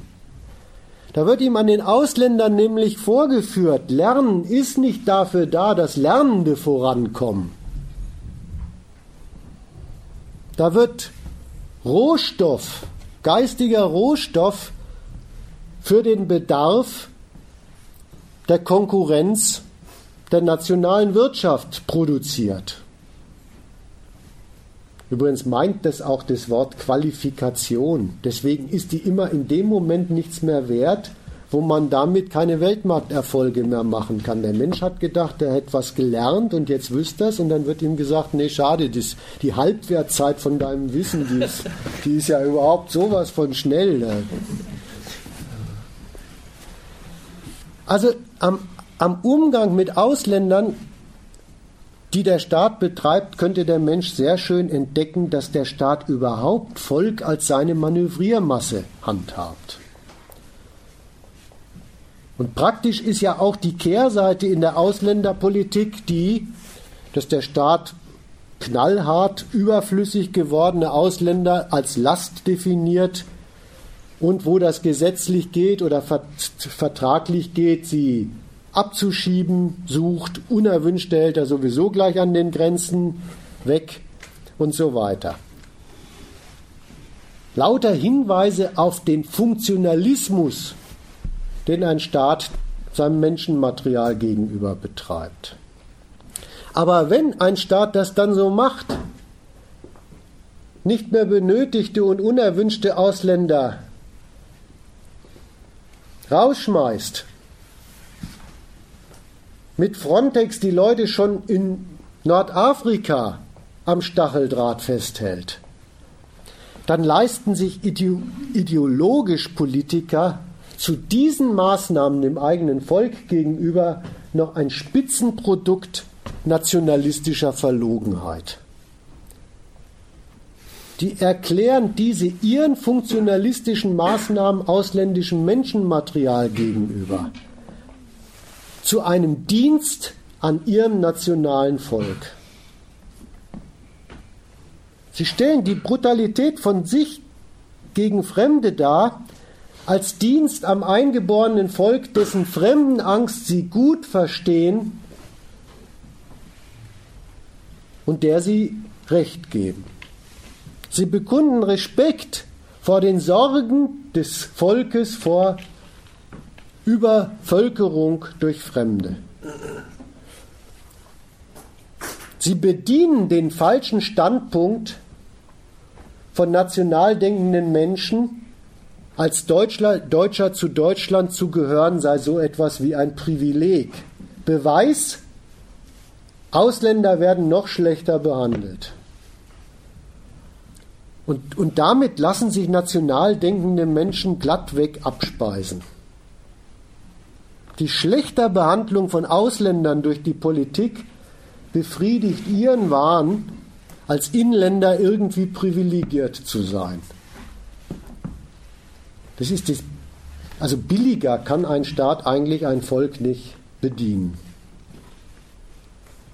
Da merkt man, was diese, ach nee, ihr habt sie in Marburg, glaube ich, nicht benutzt. Ich habe nochmal einen anderen Titel für die Veranstaltung mir ausgedacht, die, der hieß äh, Nationalismus für oben nützlich, für unten idiotisch. Damit bin ich mit dem, also was ich mir da so zurechtgelegt habe, erstmal durch.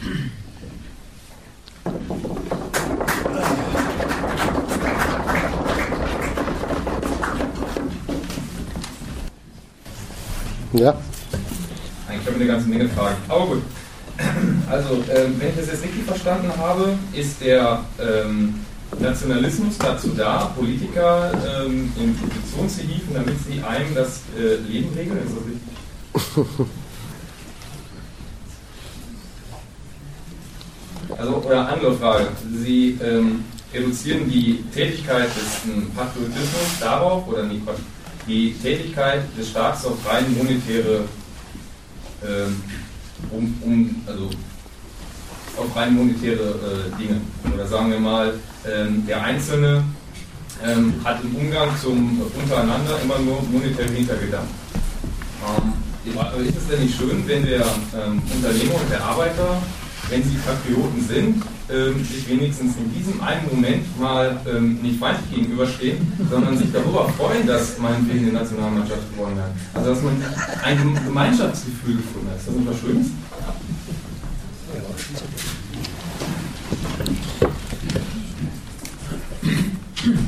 Also ich sehe das Negative jetzt nicht so. Ja, wenn die Gemeinschaft da drin besteht, sachlich, die Gemeinschaft, die die jeden Tag haben miteinander, wenn die darin besteht, dass ein Unternehmen seinen Unternehmenszweck Gewinn dadurch zustande bringt, dass er die bei ihm Beschäftigten als Kosten behandelt. Und das heißt, gegen das vorgeht, was die Leute überhaupt zum Arbeiten treibt, nämlich dass sie ihren Lebensunterhalt verdienen. Wenn also das tatsächliche Verhältnis von Unternehmer und Lohnabhängigen ein ausgetragener Interessensgegensatz ist, bei dem auch feststeht, wer am längeren Hebel sitzt, nämlich derjenige, der mit seiner eigentumsmäßigen Verfügung über das Unternehmen überhaupt dazu das, darüber befindet, ob Leute überhaupt eine Gelegenheit haben, das Geld zu verdienen, das sie zum Leben brauchen. Also diese Leute mit ihrem Geldbedarf erpressen kann. Wenn das das wirkliche Verhältnis ist, dann finde ich ein dazu gedachtes Gemeinschaftsgefühl zum Kotzen. Dann finde ich es verkehrt, dann ist es eine Unwahrheit und dann ist es eine praktische Dummheit, die in der Tat, sagen wir es mal ruhig so kurz, den Herrschenden nützt. Und nur denen nützt. Richtig, Sie haben mich so gesehen richtig verstanden. Hm? Beide haben sich zu einer äh, Gemeinschaft zusammengefunden, nämlich der Arbeitende möchte vom Unternehmer nur Geld.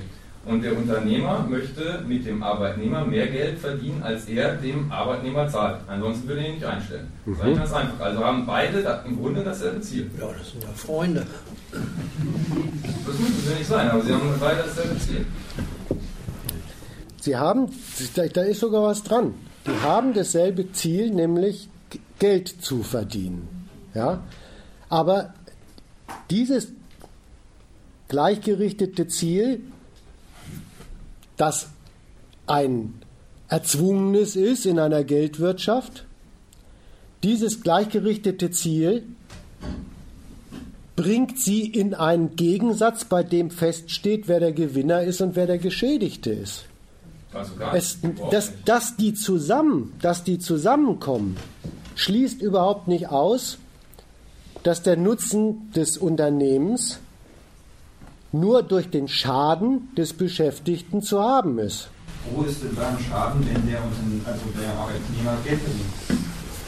Ich meine, er hat ja da einen äh, Vorteil davon. Er tut etwas, kriegt dafür ein, äh, eine Belohnung und mit der kann er wieder etwas unternehmen. Das ist ja das äh, Prinzip von. Arbeitnehmer und Arbeitgeber. Ja, ja. Er tut etwas. Was tut er denn? Er erfüllt die Leistungsanforderungen eines Unternehmens, die so kalkuliert sind, dass, der, dass das Unternehmen für jedes Stück gezahlten Lohn aus der Leistungskraft des auf Zeit eingestellten Menschen möglichst viel verkäufliche Ware herausholt. Das macht der, dass diese Leistung, die der Mensch tut, ist Verbrauch, ist Untergrabung von der, von der praktischen Lebenskraft des Menschen, der da in die Fabrik geht. Es ist nicht irgendeine Tätigkeit, so wie wir gehen mal gerade was lesen, sondern das möglichst viel aus dem Menschen rauszuholen ist, da kannst du übrigens in BWL-Büchern sogar nachblättern. Das ist das Effizienzziel dass ein Unternehmen bei der Organisation der Arbeit den Leuten gegenüber praktiziert, wozu er die Menschen nötigt in Form des Arbeitsplatzes. Da kannst du nicht so fahrlässig mal eben drüber weggehen und sagen, ja, der Mensch tut halt ein bisschen. Schauen wir uns mal die andere Seite an. Für, für dieses sich verbrauchen bekommt der Mensch, da hast du recht, einen Geldlohn. Nach welchem Kriterium kriegt er eigentlich den Geldlohn?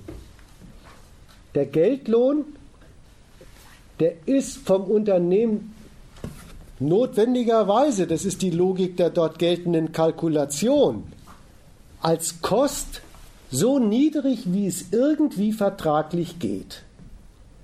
Also nicht bekommt er, was der Mensch braucht, das zählt da nicht sondern er bekommt das, was ein Unternehmen vertraglich durchsetzen kann, was seinen Standpunkt erfüllt, möglichst niedrige Kost für möglichst hohen aus den Leuten heraus wirtschaftbaren Ertrag.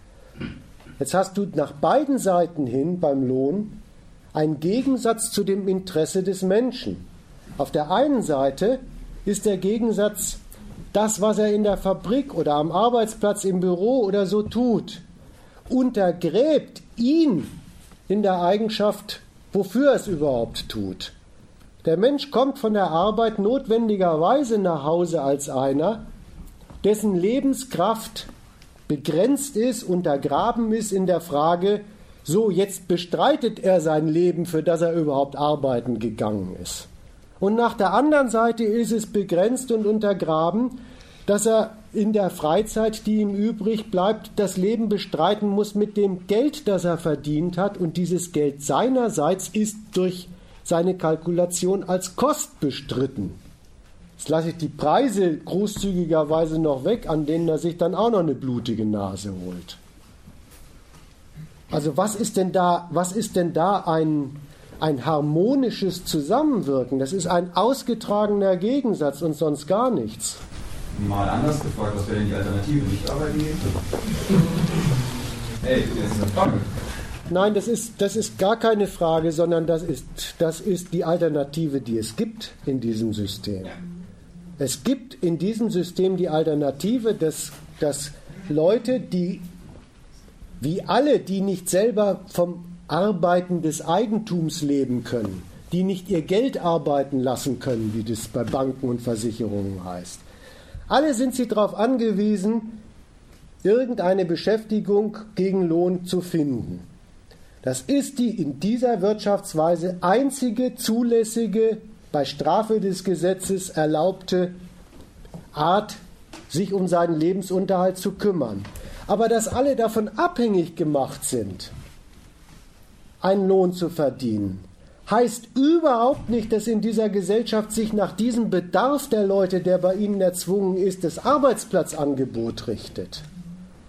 Bloß weil alle Geld verdienen müssen, gibt es noch lange nicht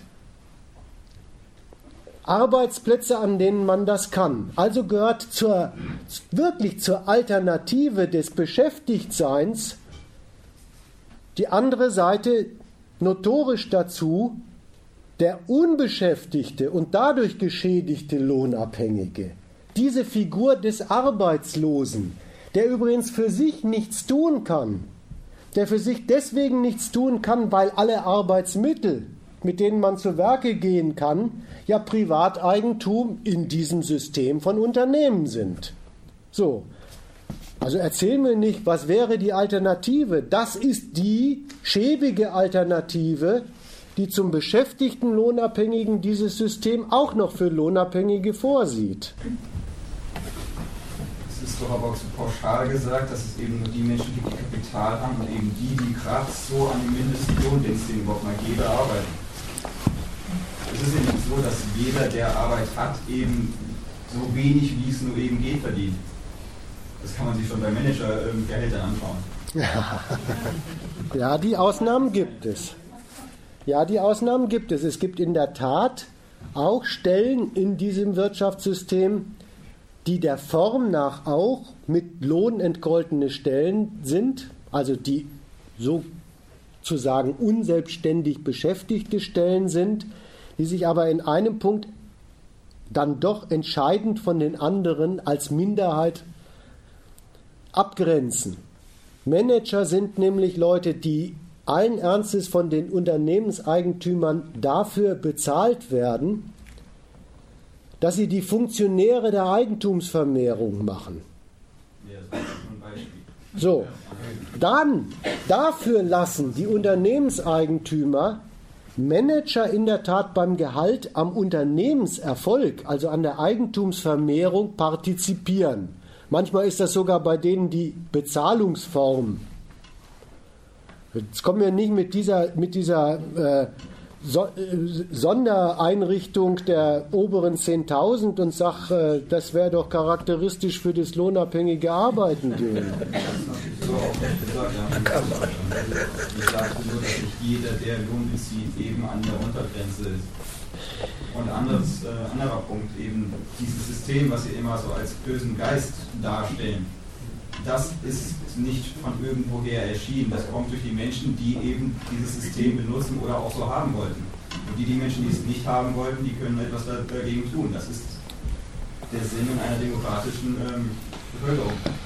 Also, dass sie was dagegen tun, da redest du mir aus der Seele. Ja, ja, da, da, dafür mache ich hier Reklame, dass sie dagegen was tun. Aber das andere stimmt nicht. Erstens ist dieses System, schön wär's, keine Idee. Wenn dieses System eine Idee wäre, hätten wir viel bessere Chancen. Weil der Beweis, dass das eine schlechte Idee ist, ist gar nicht so schwer. Leider aber funktioniert dieses System ein bisschen anders, nämlich mit Gewalt.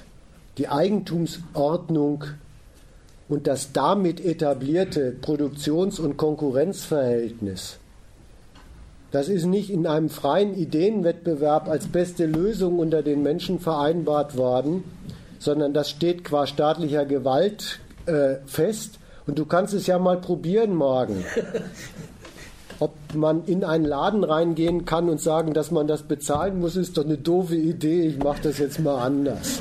Da wirst du schon merken, dass du es damit was anderem zu tun bekommst als mit einem munteren Ideenwettstreit. Ja, wir haben beim nächsten Punkt. Das System, wie Sie ja gerade eben sagten, wird durch den Staat geschützt. Und woher kommt denn bitte der Staat? Ist das jetzt auch wieder irgendeine von oben äh, entschiedene ja, Einrichtung? Ja. Das ist so wie in der Demokratie eben äh, sein soll, dass die Leute den Staat wählen. Also die Politiker, die eben das Gesetz verabschieden, wählen wollen. Also ich höre ja bei dir raus, dass du das eigentlich ganz gut findest, die Verhältnisse, in denen du lebst, aber ich glaube, du kennst dich in denen nicht aus. Ich glaube, du kennst dich in den demokratischen Verhältnissen echt nicht aus. Hast du jemals einen Wahlzettel gesehen, auf dem steht, ich möchte Ja, Nein sagen zu Staat? Staat ja oder nein? Was soll das bringen, so die Fragestellung? Das ist aber seine Behauptung. Die Menschen entscheiden sich in einer Demokratie, dass sie den Staat wollen. Diese Frage, ob sie den Staat wollen, wird in einer Demokratie nie, nie gestellt, wohlweislich. Der Staat ist aus der Evolution entstanden. Was, was wäre denn oh. eigentlich die Möglichkeit, dieses System zu verändern? Das ist doch eigentlich die Frage, die Sie versuchen aufzuwerfen. Oder eigentlich, die Sie kritisieren, weil Sie keine beantwortet. Machen wir doch gerade erst nochmal vorher den Eingedanken zu Ende von Ihnen. Mhm. Ähm, also einfach nochmal, das eine hast du jetzt schon widerlegt, also es steht nicht auf dem Wahlzettel drauf, willst du den Staat ja oder nein, und dann könnten die Leute ihn einfach abwählen. Was steht denn auf dem Wahlzettel drauf? Da steht doch drauf, das Personal, was man wählen kann und auch soll, dass dann diesen Staat, der vorher feststeht, an die Ämter für diesen Staat ausübt. Ja, natürlich. Aber der Staat, der steht vorher fest. Und der, vielleicht noch eine Ergänzung, der steht nicht nur fest, der steht mit seiner ganzen Staatsräson fest. Also du merkst doch an den, jetzt haben sie in Spanien gewählt, was das für eine Wucht ist. Der, ähm, die Krisenbewirtschaftung dieses Volkes hat zu großer Unzufriedenheit geführt, berechtigterweise. Sie sind da mit dem Angebot konfrontiert worden, ja, nicht, dass sich ihre Lebensverhältnisse ändern, sondern das ist von vornherein klar gewesen, dass die so weitergehen oder für sie noch schlimmer werden, aber sie sind mit dem Angebot konfrontiert worden, doch ein anderes Personal wählen zu können. Und das haben sie ja auch wahrgenommen.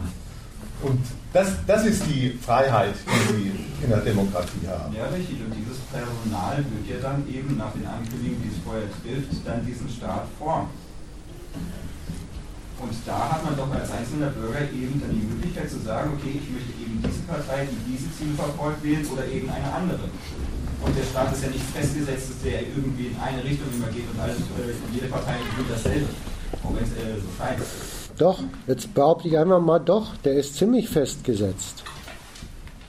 Dieser, äh, dieser Staat ist in Gestalt seiner Verfassung und in Gestalt der im Lande etablierten Interessensverhältnisse praktisch sehr, sehr festgelegt.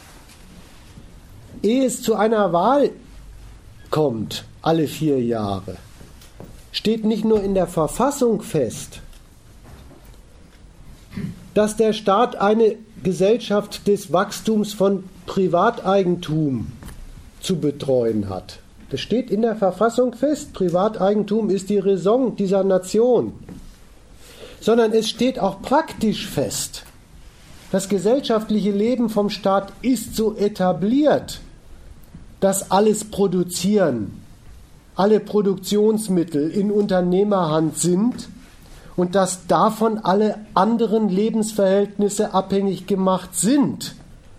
Und ehe irgendeine Partei ein Programm schreibt, steht fest, dass sie dafür ein Programm zu schreiben hat. Wie will die CDU, wie will die SPD mit Unternehmen und Wachstum, mit Lohnarbeitern und Arbeitslosen, mit der Konkurrenz in der globalisierten Welt um Wachstumserträge. Wie will die Partei damit verfahren? Ehe ein Programm geschrieben ist, steht fest, dass es ein Programm für diese feststehende Staatsräson und für diese feststehenden eingerichteten herrschenden Interessen im Land zu sein hat. Eine Partei, die das nicht macht, die mit was anderem anrückt, für die gibt es immer schon eine, eine Rechtsordnung, die ist verfassungsfeindlich. die kann das Antreten gleich vergessen. Die wird als verfassungsfeindlich und zwar mit dem billigen Argument. Da wird sie nicht auseinandergesetzt mit dem, was die vorschlägt, sondern die wird mit dem Argument, passt nicht zu, unserer, zu unserem Laden, passt nicht zu unserer Geschäftsordnung, bekämpft. So geht es zu in der Demokratie. Und die Frage in der Tat wird dem Bürger vorgelegt, die darf er sogar entscheiden, da darf er sogar Gutenberg-Karrieren ruinieren und alles Mögliche, ja. Aber die Frage, die ihm vorgelegt wird, ist, welche, welche Art dieses Staatsprogramm zu machen und welche Köpfe, die das machen sollen, sollen das tun. Und das, was sie tun sollen, steht im Prinzip fest. Sollen das Staatsgeschäft erledigen. Das wirklich, so wirst du eingewickelt in diesen Laden, darfst du als demokratischer Wahlbürger entscheiden. Ja, aber nur das. Und wenn du es entscheidest, auch das erwäge mal, wenn du das entscheidest, wenn du sagst, ich finde eher die FDP sollte es machen oder so, will mich nicht einmischen in deine Wahlentscheidung, die ist ja frei, gleich und geheim, darüber darf man öffentlich nicht reden. Äh, aber wenn du das machst, du sagst, diese Partei und deren Mannschaft soll es machen, machst du dein Wahlkreuz und wenn du sagst, diese Partei soll es machen, unterschreibst du implizit, dass sie das machen soll. Du unterschreibst, dass das Staatsgeschäft, so wie es im Prinzip feststeht und wie es als gesellschaftliche Verhältnisse in Form von herrschenden Interessen etabliert ist, weiter betrieben werden soll. So gesehen ist jede demokratische Wahl das, was Honecker gesagt hat. Wählen heißt sich bekennen. Soll man also gar nicht wählen?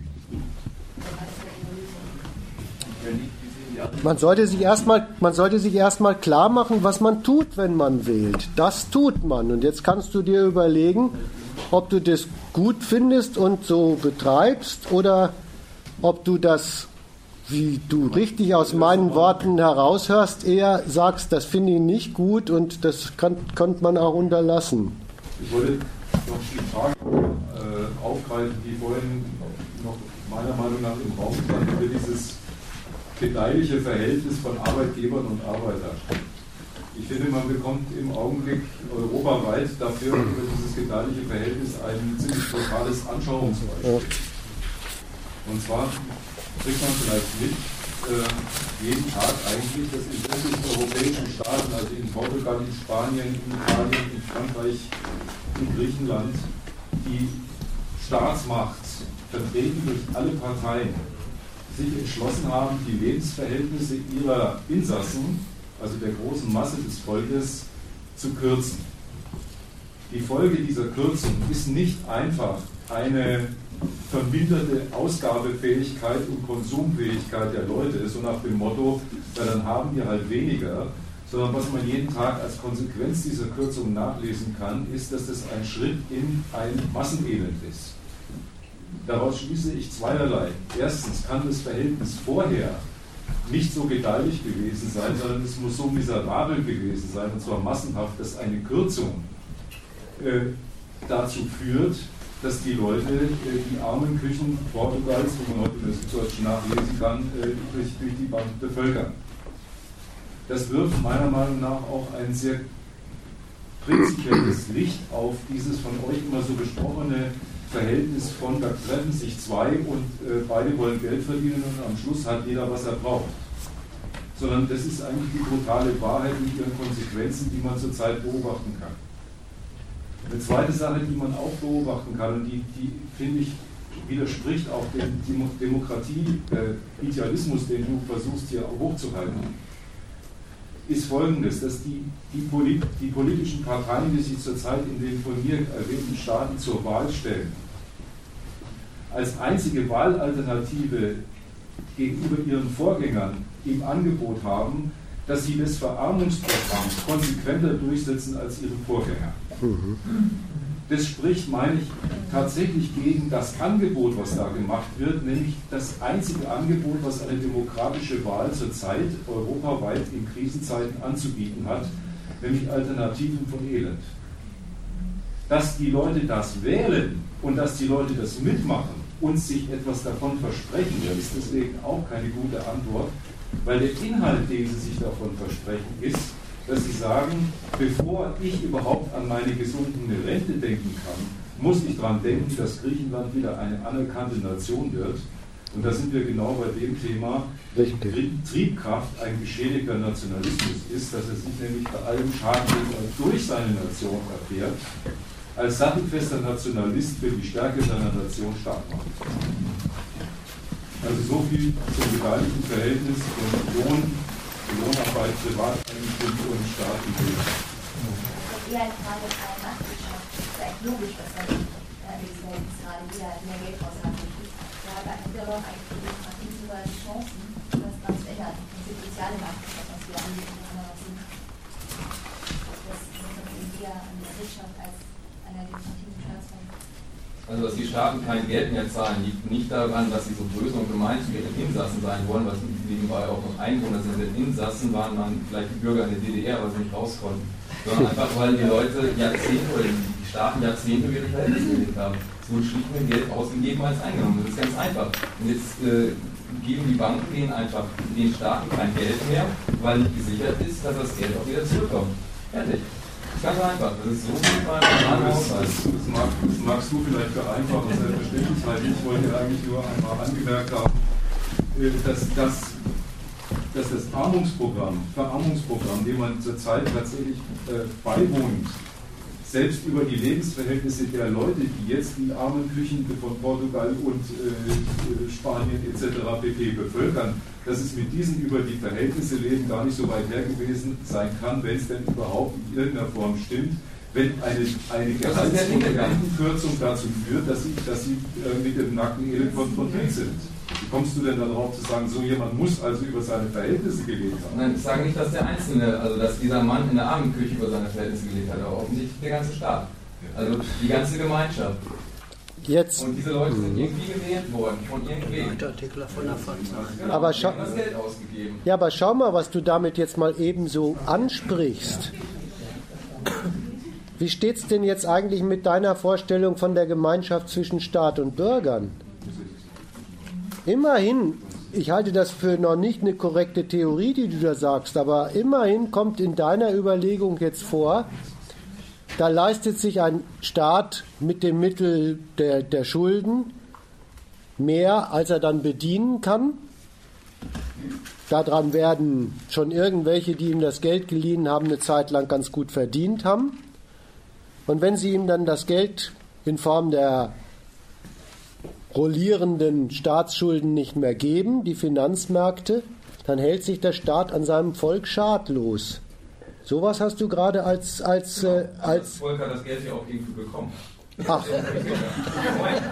niemand, niemand hat die Banker gezwungen, äh, äh, das Geld äh, den, den Staaten zu geben und äh, die Die lassen sich auch nicht gezwungen zwingen. wurden, das Geld zu nehmen. Sondern Nein. das war ein Geben und Nehmen, das war wieder ein Geschäft.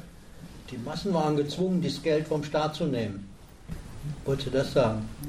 Die Politiker haben darüber entschieden, die wir offensichtlich gewählt haben. Also haben die Massen da durchaus schon entschieden.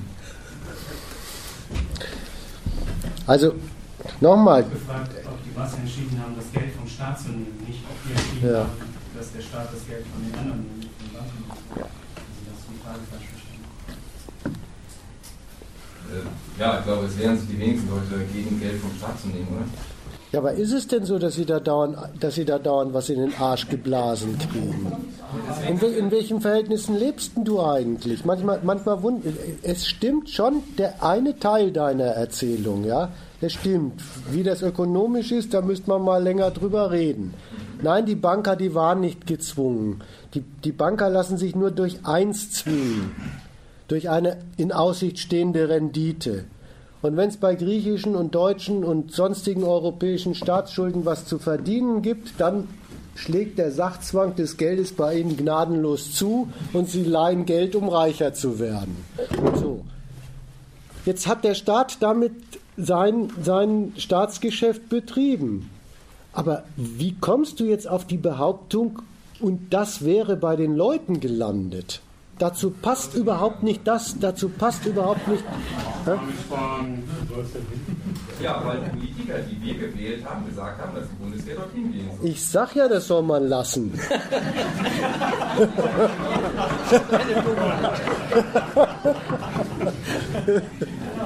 Die verteilen so viel. Hm? Die Politiker wählen, wählen sich selbst und es ändert sich überhaupt nichts mehr.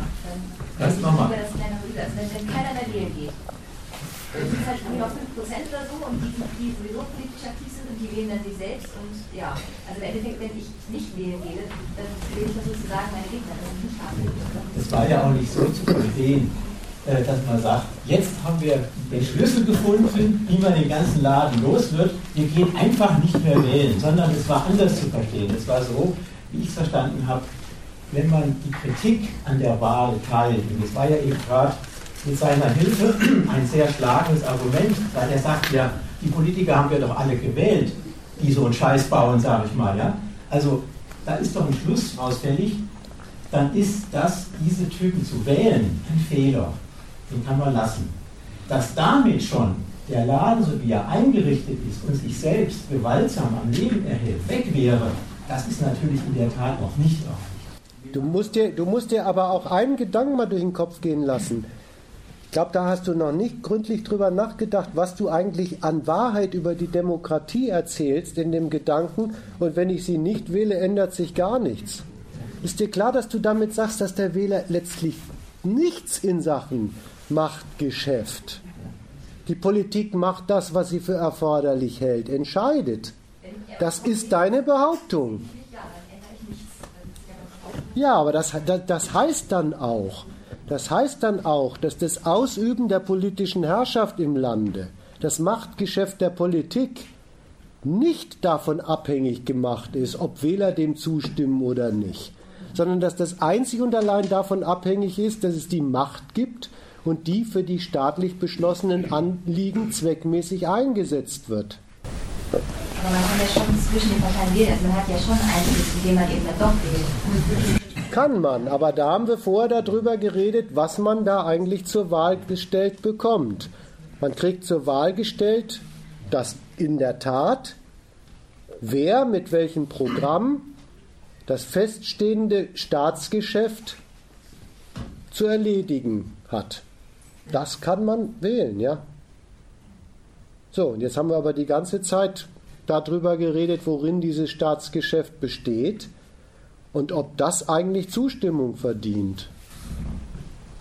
Entwickeln Sie mir doch bitte mal eine Alternative. So. Ich warte die ganze Zeit darauf. Also eigentlich sind wir doch noch in der Diskussion darüber, was ist eigentlich hier gerade los und nicht, was kann man sich alles vorstellen. Also vielleicht erstmal den Punkt fertig. Ich glaube, das wird auch noch ein Weilchen dauern, bis wir damit fertig sind. Also von daher meine ich, taugt es jetzt eher, äh, sich nochmal weiter darüber zu unterhalten, was, was betreibt man eigentlich in dem Moment, in dem man ein Wahlkreuze macht. Das ist jetzt nochmal noch mal ausgeführt worden. Aber auch nochmal, du, du hast dich so hin, ich weiß nicht, irgendwie von da hinten kamst, schnell gesagt, ja, aber wenn man nichts macht, das ist ja das Einzige, was einem, was einem bleibt. Also wirklich nochmal, nimm das doch mal wirklich als Aussage. Das, zu dem wirst du alle vier Jahre aufgerufen. Dass du dich dafür entscheidest, eine Person auf den Sessel zu setzen, in ein Amt zu befördern, bei dem der Zweck des Amtes schon feststeht. Und dieser Zweck, das ist jetzt schon öfters ausgeführt worden, dieser Zweck, der ist doch erstmal einer, zu dem man sich selber als nicht gerade der Kapitalist oder Nutznießer der Gesellschaft sich doch eher mal feindlich hinstellen sollte. Also sich jetzt auch noch einen Kopf darum zu machen, wer schafft es, auf dem Chefsessel da oben am besten mich für diesen Laden, für das Kapital, für diese Gesellschaft, für den Krieg, was auch immer, am besten zu verheizen. Am besten und am sinnvollsten hier in dem Laden irgendwie einbringen zu können. Das ist die Frage, die einem vorgesetzt wird. Und zu der soll man sich stellen, wenn man sich mal ernsthaft seinen sein, sein Standpunkt mal, äh, mal zum Maßstab machen würde. Und mal sich an, anguckt, aha, als was tauche ich denn hier in dem Laden erstmal auf? Nämlich erstmal eine Friermasse, erstmal als beherrschter Mensch, wo sonnenklar ist, ich muss dienstbar sein für diesen Staat. Das ist einfach per Pass, nachdem ich geboren wurde, steht es einfach fest, ich bin Nutzmasse dieser Herrscher. Wenn, wenn man sich dann noch die Position anguckt, die man selber hat, ja, und sich die ganze Zeit dienstbar machen in der Uni für irgendeinen höher gestellten Job, der auch irgendwie dienstbar fürs Kapital sein soll in irgendeiner Hinsicht. Möglicherweise selber irgendwie so eine Führungsfunktion einnehmen, etc. pp. Kommt man doch raus, da ist man doch immer der Geschädigte. Hier, ist man doch, hier, hier, hier wird einem doch zur Wahl gestellt, wer einen hier am besten in seiner Rolle als Geschädigter am besten äh, voranbringen kann. Das ist, das ist doch eine Scheißwahl. Da muss man doch, wenn man sich den Inhalt davon ankommt, kommt doch von vorne bis hin für einen selber als Nicht-Nutzen dieser Gesellschaft doch nur raus, ich entscheide mich für, für, für, für ein elendiges Dasein. Und jemand, der mich da auch noch darin betreut, so elendig vorzukommen. Das ist doch ein Scheiß. Das bedeutet doch eigentlich, dass keiner von denen wir, interessiert ist am Wohl des Volkes. Dass die alle verantwortungslos sind. Das kann ja nicht sein. Sie sind ja irgendwie auch mal einen langen Weg gegangen, um da oben hinzukommen. Sie hatten eine Motivation. Wo ist denn das alles hin? Also ich verstehe nicht, warum das immer. Ja, warum sind die alle schlecht? Wir sprechen nur über die Politiker, als wären die da oben weit weg von uns, würden überhaupt nicht mehr das Ganze und den Sinn sehen. Das ist nicht zu nah dran.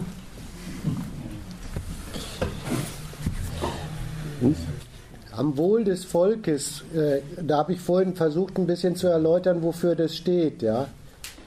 Äh, das würde ich den Politikern nach einer Hinsicht gar nicht absprechen, dass sie das wirklich zu ihrem Anliegen machen. Nach der Seite hin nämlich, die organisieren wirklich die Menschen im Lande zu einem kapitalistisch zusammenarbeitenden Wirtschaftswesen, mit dem ein nationaler Ertrag in Konkurrenz zu anderen Nationen erwirtschaftet wird. So gesehen stellen sie ein Volk her, ein Volk, das diesen Ertrag für die Nation erbringt. Aber für die Leute, die zum Volk dabei gemacht werden, ist es nichts Gutes, dass sie zum Volk gemacht werden. Die werden nämlich dadurch in die gegensätzlichen Funktionen dieser Klassengesellschaft eingespannt und eben für diesen Wachstumsertrag der Nation ausgenutzt. Es ist selten so, so hart das Thema, dass es darum geht, wie jetzt gerade in Krisenzeiten. Die deutsche Regierungschefin, diese Merkel, die gibt mittlerweile international und vor den Augen ihres Volkes damit an, dass Deutschlands Unternehmen und damit auch die Nationalbilanz Deutschlands deswegen aus der Krise erfolgreicher herauskommt, weil Deutschland ganz besonders erfolgreich das Lohnniveau des Volkes gesenkt hat. Wenn man das distanziert sich anschaut, dann wird man da belehrt, dass der Erfolg der Nation in der Konkurrenz der Staaten auf dem Schaden der Leute, die zum Volk gemacht werden, auf der Beschneidung ihrer materiellen Lebensverhältnisse und auf der üppigen Benutzung ihrer Lebenskraft in den Produktionsanlagen beruht. Darauf wird man aufmerksam gemacht, aber dargestellt wird es einem eben Und das ist nationale Gesinnung. So leisten wir alle den Erfolg der Nation. Dagegen wollte ich ein bisschen anreden. Äh, ich würde dir deswegen in einem Punkt ausdrücklich widersprechen. Ich würde mich wohler fühlen in, diesem, in dieser Gesellschaft, wenn ich es bei Politikern bloß mit moralisch abartigen Sonderlingen zu tun hätte. Die kann man umgehen. die kann man meiden. Viel ernster zu nehmen sind Politiker dort, wo sie ganz redlich ihre Pflicht erfüllen. Die besteht nämlich eben darin, Leute zu so einem Volk zusammenzuschweißen und auf dessen Leistungskraft und zum Schaden ihres Privatnutzens die Nation voranzubringen. Und wenn das Politiker verkünden über sich, sie kümmern sich um die Sache der Nation, dann kann ich leider in den meisten Fällen nicht sagen, das stimmt gar nicht, sondern leider muss ich sagen, das stimmt. Und das ist an denen so verheerend. Dann nochmal die Frage, was wäre eine Alternative? Ist mehrfach. Zu was denn? Also in, in einer Hinsicht betreiben wir schon den ganzen Abend was Alternatives. Da möchte ich jetzt auch mal, das ist bescheiden, was wir hier machen, was sehr bescheiden ist, weil wir sowieso bloß im Theoretischen unterwegs sind. Aber das würde ich für mich schon beanspruchen, dass an diesem Abend was ganz Alternatives passiert ist. Wir haben nämlich nicht, wie das üblich ist im Lande, im Geiste der nationalen Sorge über die Sache der Nation nachgedacht. Das ist das Übliche, das ist der allgemeine geistige Mainstream. Ganz kritisch, aber wenn du morgen die Zeitung aufschlägst und da mal prüfend den Blick drauf richtest, dann wirst du in allen Blättern diese Optik sehen. Schafft es Deutschland aus der Krise zu kommen? Ist die Merkel in dieser Frage durchsetzungsstark genug? Setzen wir uns gegen die anderen Schlawinervölker im Süden, diesem weichen Bauch Europas, durch und so ein Zeugs? Hören die Märkte auf unser Wort? Dieser ganze Quark steht da wieder. Wie jeden Tag. Und das ist eine Denkungsart, die sich von vornherein bei all ihrem kritischen Nachfragen auf die Parteilichkeit für das Gelingen der Nation und ihrer Anliegen festlegt. Und daran gemessen waren wir heute Abend sau alternativ, weil wir das glattweg in Frage gestellt haben. Wir haben uns die geistige Freiheit genommen, uns zurückzulehnen und zu sagen, über was sollen wir eigentlich so denken? Das war jetzt die Alternative, die ich im Moment zu bieten habe und da habe ich mir Mühe gegeben, ein bisschen was zu leisten. Du hast ja so recht.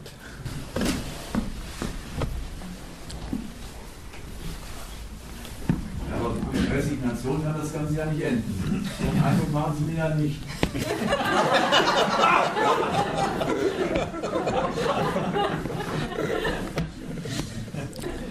Auch Sie haben recht. Also, also der Vorschlag, der jetzt öfters aufgekommen ist, aber was ist denn die Alternative? Der, da wisst ihr doch schon. Ihr habt doch die Antwort schon fertig. Eigentlich gibt es doch gar keine. Was anderes als wählen gehen, was anderes als sich im ganzen Land wie als unterordnen, bleibt doch gar nicht uns übrig. Das ist doch, ihr habt euch doch schon längst abgefunden damit, das so wie es ist, das ist es halt. So ist es halt. So ist es halt. So, das ist, das halt, meine ich, ist auch schon echt ziemlich, also kein sehr guter Übergang.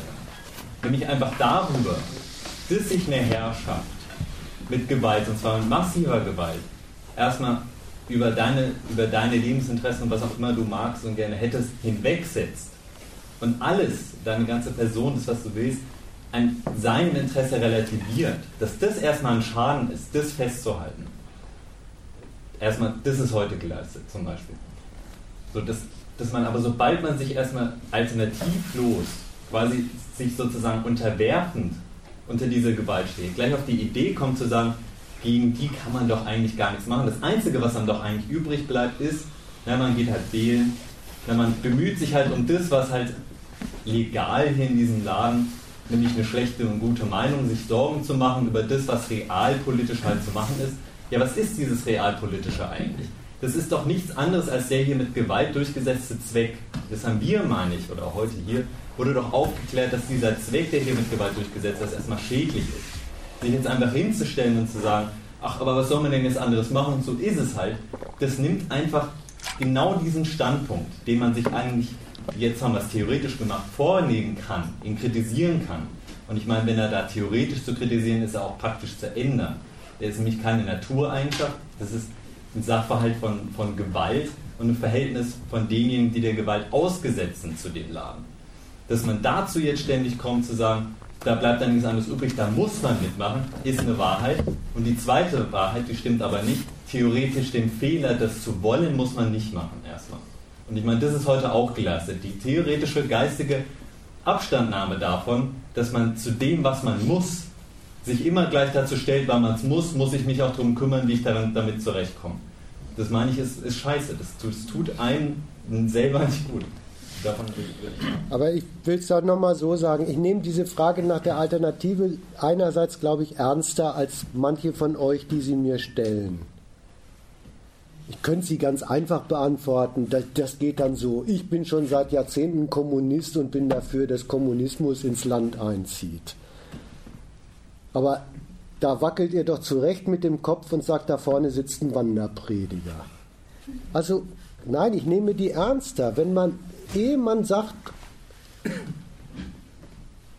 was ist denn die Alternative? Soll man sich doch erstmal eine Zeit lang die Freiheit herausnehmen und zu überlegen, in welchen Verhältnissen lebe ich überhaupt und sich die Frage ernsthaft vorlegen, brauche ich vielleicht eine Alternative? Zu was denn eigentlich brauche ich eine Alternative?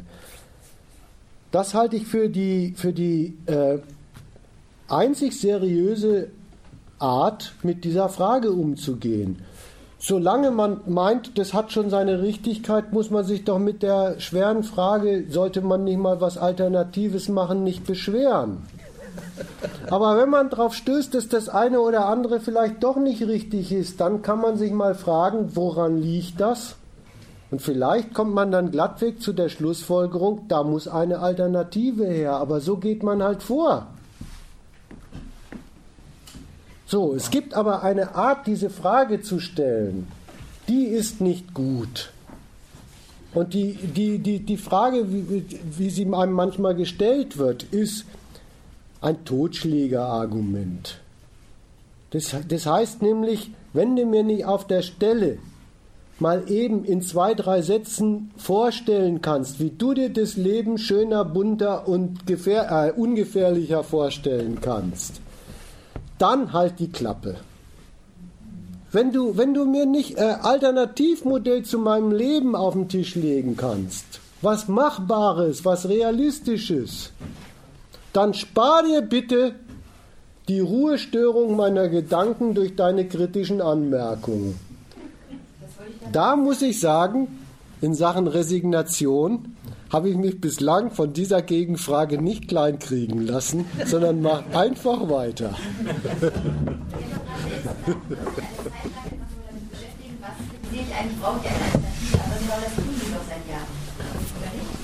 genau das tun sie sie ja, damit beschäftigen sie sich auch heute Abend. Sie haben eben gesagt, eine Zeit lang. Wie lang denn? Sie eine. Ja, ich habe mich mal entschieden. Hat mich aber einiges an Studium, Studien gekostet und ab und zu stelle ich meine Entscheidung sogar immer mal wieder vor die Frage, muss das wirklich sein? Leider komme ich zu dem Schluss doch.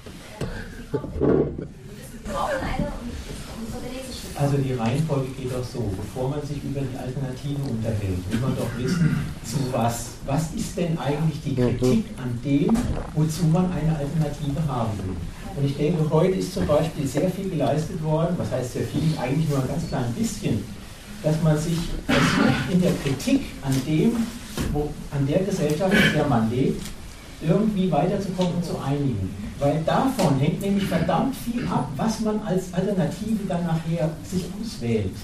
Wenn ich sage, ich finde an dieser Gesellschaft kritikabel, dass zu wenig Arbeitsplätze sind, welche Alternative muss dann her?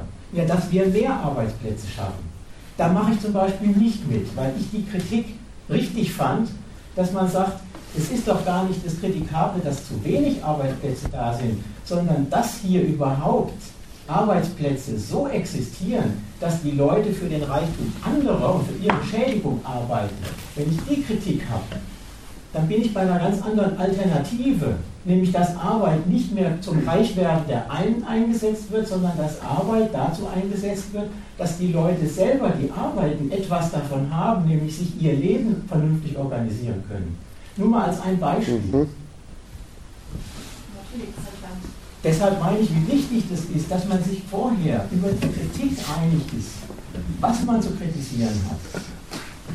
Dass man dann die Alternativen, die fallen dann von selber ab dabei, was man dann, was man dann will. Bitte? Ach, noch längst nicht. Wir haben jetzt gerade mal zwei, drei Punkte über Arbeit und, und Nationalismus. Aber Sie haben schon gesagt, Sie brauchen ja ich, Mensch, ich, ich beschäftige mich halt geistig die ganze Zeit, äh, seit ich halbwegs geradeaus äh, denken kann mit so einer Frage. Ich werbe auch dafür, dass das andere auch mal tun sollten, aber ich äh, bin auch nie ungeduldig.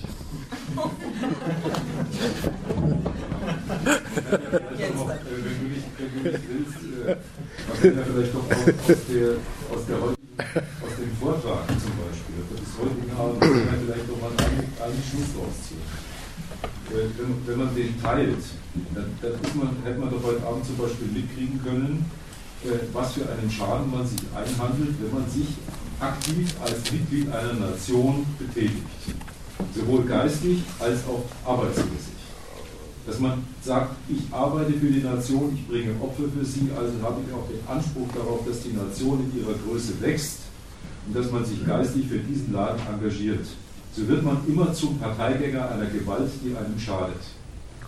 Da ist doch eigentlich der Schluss, oder was soll jetzt die Frage, was soll man denn jetzt alternativ machen? Der liegt doch mit dem Ergebnis dieser Analyse auf der Hand. Man kündigt dieser, dieser Nation und ihrer Denkweise die Gefolgschaft. Das ist mein, mein Versuch vorhin gewesen zu sagen, in diesen Fehler das nicht zu tun, machen zurzeit alle Demonstranten, die in den Metropolen Europas auf die Straße gehen und sich über ihre entsetzlich herbeiregelten Lebensverhältnisse beklagen.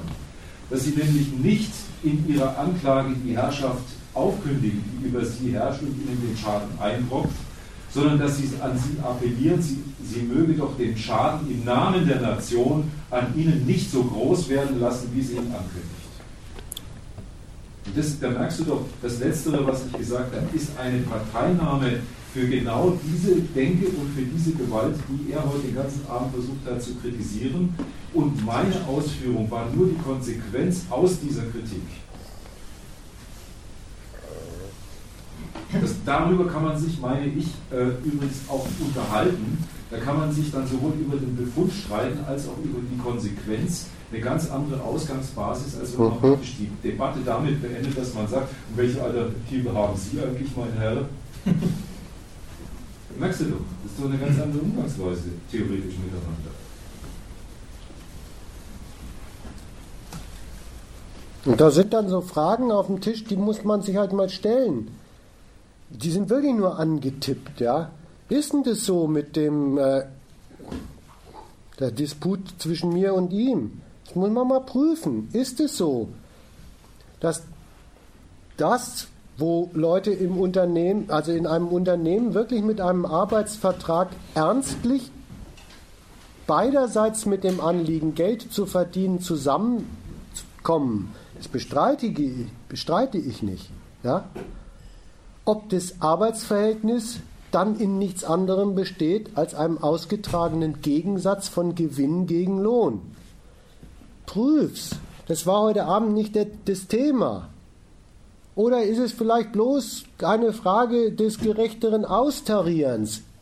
Ich, werden, wenn das Thema jetzt dran wäre, dann müssten wir uns darüber auch wieder mindestens ein Stündchen unterhalten. Du sagst, das ist wahrscheinlich bloß eine Frage des gerechten Austarierens zwischen Lohn und Profit und ich sage, mm -mm, ich fürchte, das ist nicht so und dann tauschen wir unsere Argumente darüber aus. Das waren so gesehen, waren das, weil ich habe halt, halt heute über die, die Art des Drüberdenkens berichtet, nur angetippte Themen. Auch dieses Verhältnis mit da, da ist jetzt schon viel zusammengekommen zwischen beherrschten Bürgern und politischer Herrschaft.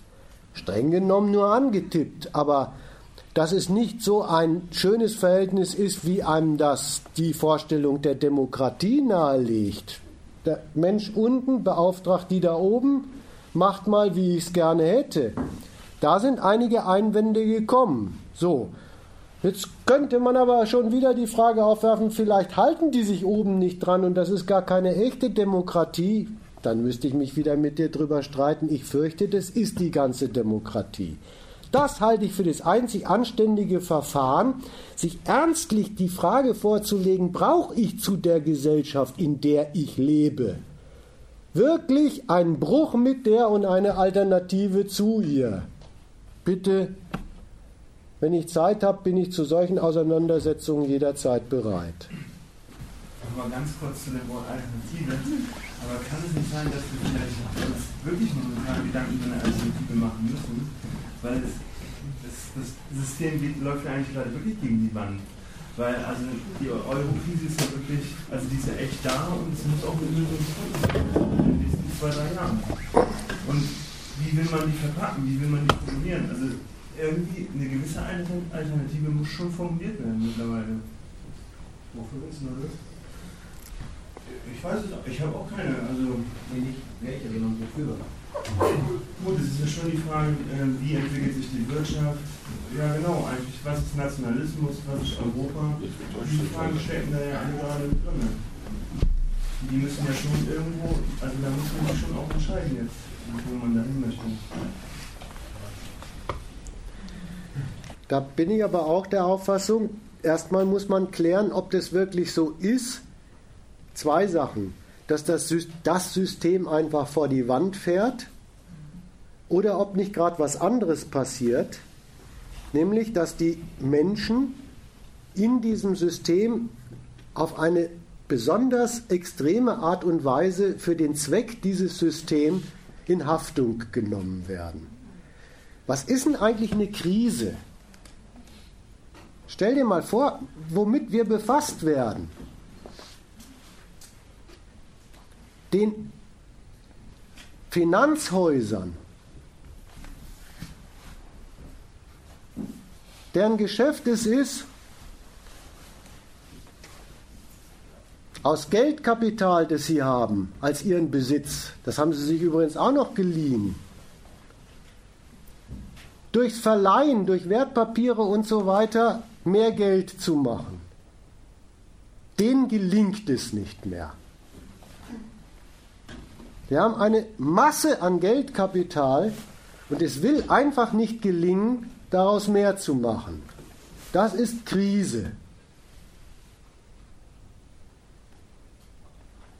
Warum betrifft uns das eigentlich ja, alles? Krise sind aber auch die Suppenküchen in Portugal. ja, ja, das wollte genau die Fortsetzung wollte ich gerade machen.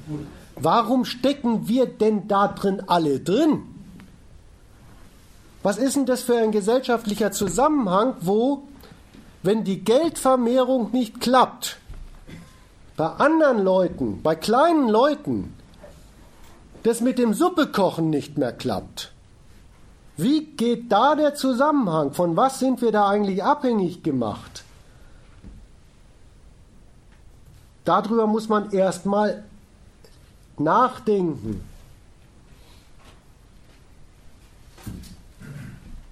Und dieses unser System fährt vor die Wand. Das Bild passt dann schon gar nicht mehr auf das, was da passiert. Weil da merkst du doch, das ist gar nicht der, das große Einheitsgebilde, was nicht mehr klappt, sondern auf den Extremen dieses Ladens klappt was ganz Unterschiedliches nicht. Den einen gelingt es nicht reicher zu werden und den anderen gelingt es prompt nicht mehr zu überleben. Das ist unvernünftig, sich die Sache so zurechtzulegen, alles geht den Bach runter. Das ist übrigens auch ein Moment des Unvernünftigen an diesen Occupy-Bewegungen. Die, die, die meinen, so könnten sie antreten. Die treten wirklich in diesem, in diesem Geist an. Man könnte als ganz viele alle anrufen und sagen, es kann doch so nicht weitergehen und dann müssten die erschrecken. Nein, das geht so nicht.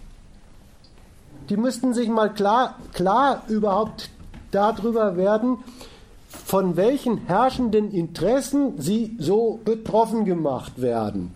Dann würde ihnen glattweg nicht mehr über die Lippen so ohne weiteres kommen, dass sie sich einfach nur aufstellen können und sagen können, das kann doch so nicht weitergehen.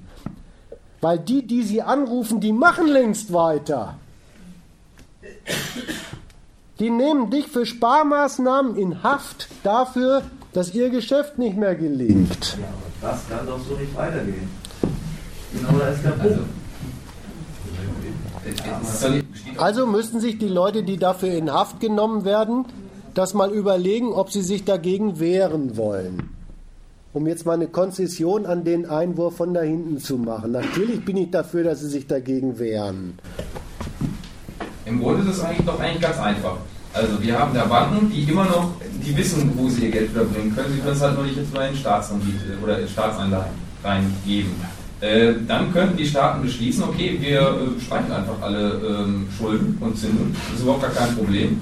Ähm, sie tun es einfach. Das Problem an der ganzen Sache ist nur, sie verlieren damit ihre komplette Bonität. Das heißt, niemand wird in den nächsten vielen Jahrzehnten äh, ihnen Geld leihen. Und damit sind sie dann wieder bei den Suppenküchen in Portugal, nämlich diese Suppenküchen werden dann äh, durch äh, staatliche Förderung ähm, bezahlt und das kann dann nicht mehr der Fall sein, weil kein Geld mehr da. Also komm, komm, komm, die Suppenküchen, die werden nie mal durch staatliche Förderung bezahlt. Guck dir doch diese wunderbaren Erfindungen der Tafel an. Da, da, da, da, werden, da werden Menschen mittlerweile äh, durch, das, durch das Verlängern des, des Mindestverfallsdatums über Wasser gehalten. Das sind die Großzügigkeiten dieses Ladens. Da wird einem schlecht dabei. Aber wenn, wenn das, was du von der ökonomischen Sache her äh, äh, sagst, ist, immerhin verfolgt den Gedanken mal in diese Richtung, dann setzen offenbar Staaten, solche, in denen du lebst, darauf, dann ist es ihr politisches Ziel, von dem sie sich, von dessen Gelingen sie sich dann auch abhängig machen und auch dich abhängig machen. Dann setzen solche Staaten darauf, dass es gelingt, für die Anlageinteressen von Finanzkapitalisten eine attraktive Interesse, äh, Adresse zu sein. Dann geht es um die Kreditwürdigkeit des Staates als Gelingen seines Programms.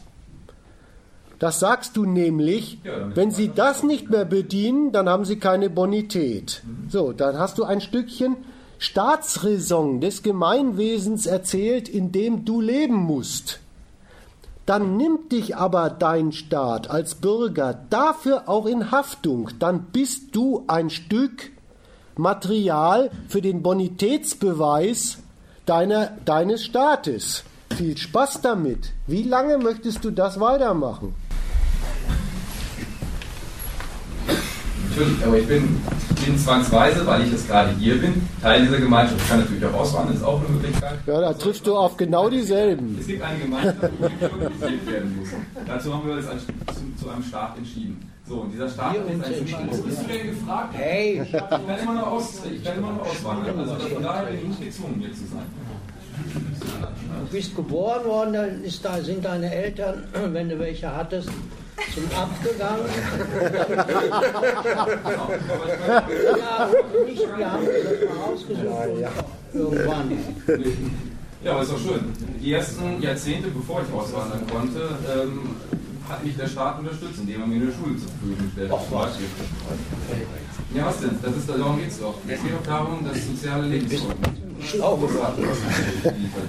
Ja, so der Weltländer, wie es da abgeht, wie es auf den Philippinen aussieht. Da, muss, da kann man nur mit äh, Geld und Reichtum zu irgendwas kommen. Dort gibt es keinen sozialen Zusammenhalt, den wir hier haben. Was eine großartige Sache ist übrigens. Ja, und das ist genau dieser Patriotismus, nämlich diese Idee, äh, dass wir irgendwie zusammenarbeiten. Also ähm, es ist Lehrer nicht nur ein. Brauch von Menschen, sondern dass wir gemeinsam Ideen haben. Jetzt wiederholen wir viele Sachen, die im Vortrag vorhin schon mal Ja, aber das kann nicht mal so kritisiert wurden. das Warte ist mal. das ist Jetzt raus. ich, jetzt möchte ich nur ein Argument gerade rauskriegen, und zwar das mit den Philippinen. Allein die Tatsache, dass du in dieser Gesellschaft hier, in der du lebst, die du so gut findest, dass du für die als positives Argument einbringst, einen Vergleich mit einem anderen Land, wo es den Leuten beschissener geht. Ja, weil die Allein diese, habe. allein diese Tatsache, die spricht doch schon dafür, dass es hier so toll gar nicht sein kann. Weil welcher Mensch, dem es gut geht, braucht als Beweis für sein Gutgehen, dass es anderen schlecht geht. Du führst das als Beweis an, du sagst, mir geht's gut, bei denen geht's doch scheiße. Mhm. Und wenn es dir Nein, gut geht, würde ich sagen, mir geht's gut, weil ich stehe morgen auf, morgens auf und esse was Leckeres und dann habe ich den ganzen Tag Freizeit. Dann würdest du dann auf die Idee kommen zu sagen, mir geht's gut, weil schau mal, die haben nichts zu trinken und zu fressen. Nein, ich sehe, wie es, wie es läuft, wenn das, dieses Gemeinschaftsgefühl, dieses Solidaritätsgefühl eben nicht da ist. Aber denen geht doch nicht deshalb schlecht, weil sie sich nicht zusammenschließen. Doch, ich habe das, ich habe schlecht, nein, nur gemacht, gemacht. Ich, ich habe mich dort etwas länger aufgehalten, deswegen habe ich gesehen. Also die Politiker dort ähm, benutzen ihren, äh, ihren Wahlkampf und die Wahlkampfkosten, die sie aber tragen müssen, als Investition. Und ähm, wollen diese Investitionen durch Korruptionsgelder wieder reinbekommen. Ähm, die definieren sich auch gar nicht als Filipinos, sondern die definieren sich als Teil ihrer Familie. Das heißt, ihre, ihre höchste äh, Identifikationsebene ist der Clan und nicht das, nicht das Land, nicht die Filipinos im Allgemeinen. Und äh, das ist das Problem dort. Das funktioniert dort nicht. Ja? Und erst wenn wir ein, ein gemeinschaftliches Ideal haben, wie zum Beispiel die Japaner, die können es auch sehr ähm, äh, dann funktioniert auch ein, sagen wir mal, ein Nationalstaat, dann funktioniert ein großes Gebilde. Oder ich war jetzt auch letztens in Afghanistan. Das ist nur ein Haufen von Clans, die sich gegenseitig bekämpfen. Ähm, dort gibt es, wird es niemals einen Nationalstaat geben oder ein, ein, einen großen funktionierenden Staat. Das funktioniert nur in ihren Clans. Das ist etwas, was wir auf die projizieren. Wir glauben, dass dieses Land Afghanistan, ja, ihr seid jetzt Afghanen, ihr habt denselben Pass, ihr seid jetzt zufällig dort geboren, ähm, ihr müsst jetzt alle zusammenarbeiten, ihr müsst solidarisch zueinander sein. Nee, tun die nicht. Ganz einfach. Die bringen sich auch gegenseitig um. Das stört die gar nicht so sehr, weil die nämlich das Gewaltmonopol eben nicht an den Staat abgegeben haben, sondern, sondern weil jeder dort seine Knarre im Keller hat. Und wenn ihn irgendwas stört, und das habe ich mitbekommen, äh, knallen die sich da gegenseitig ab.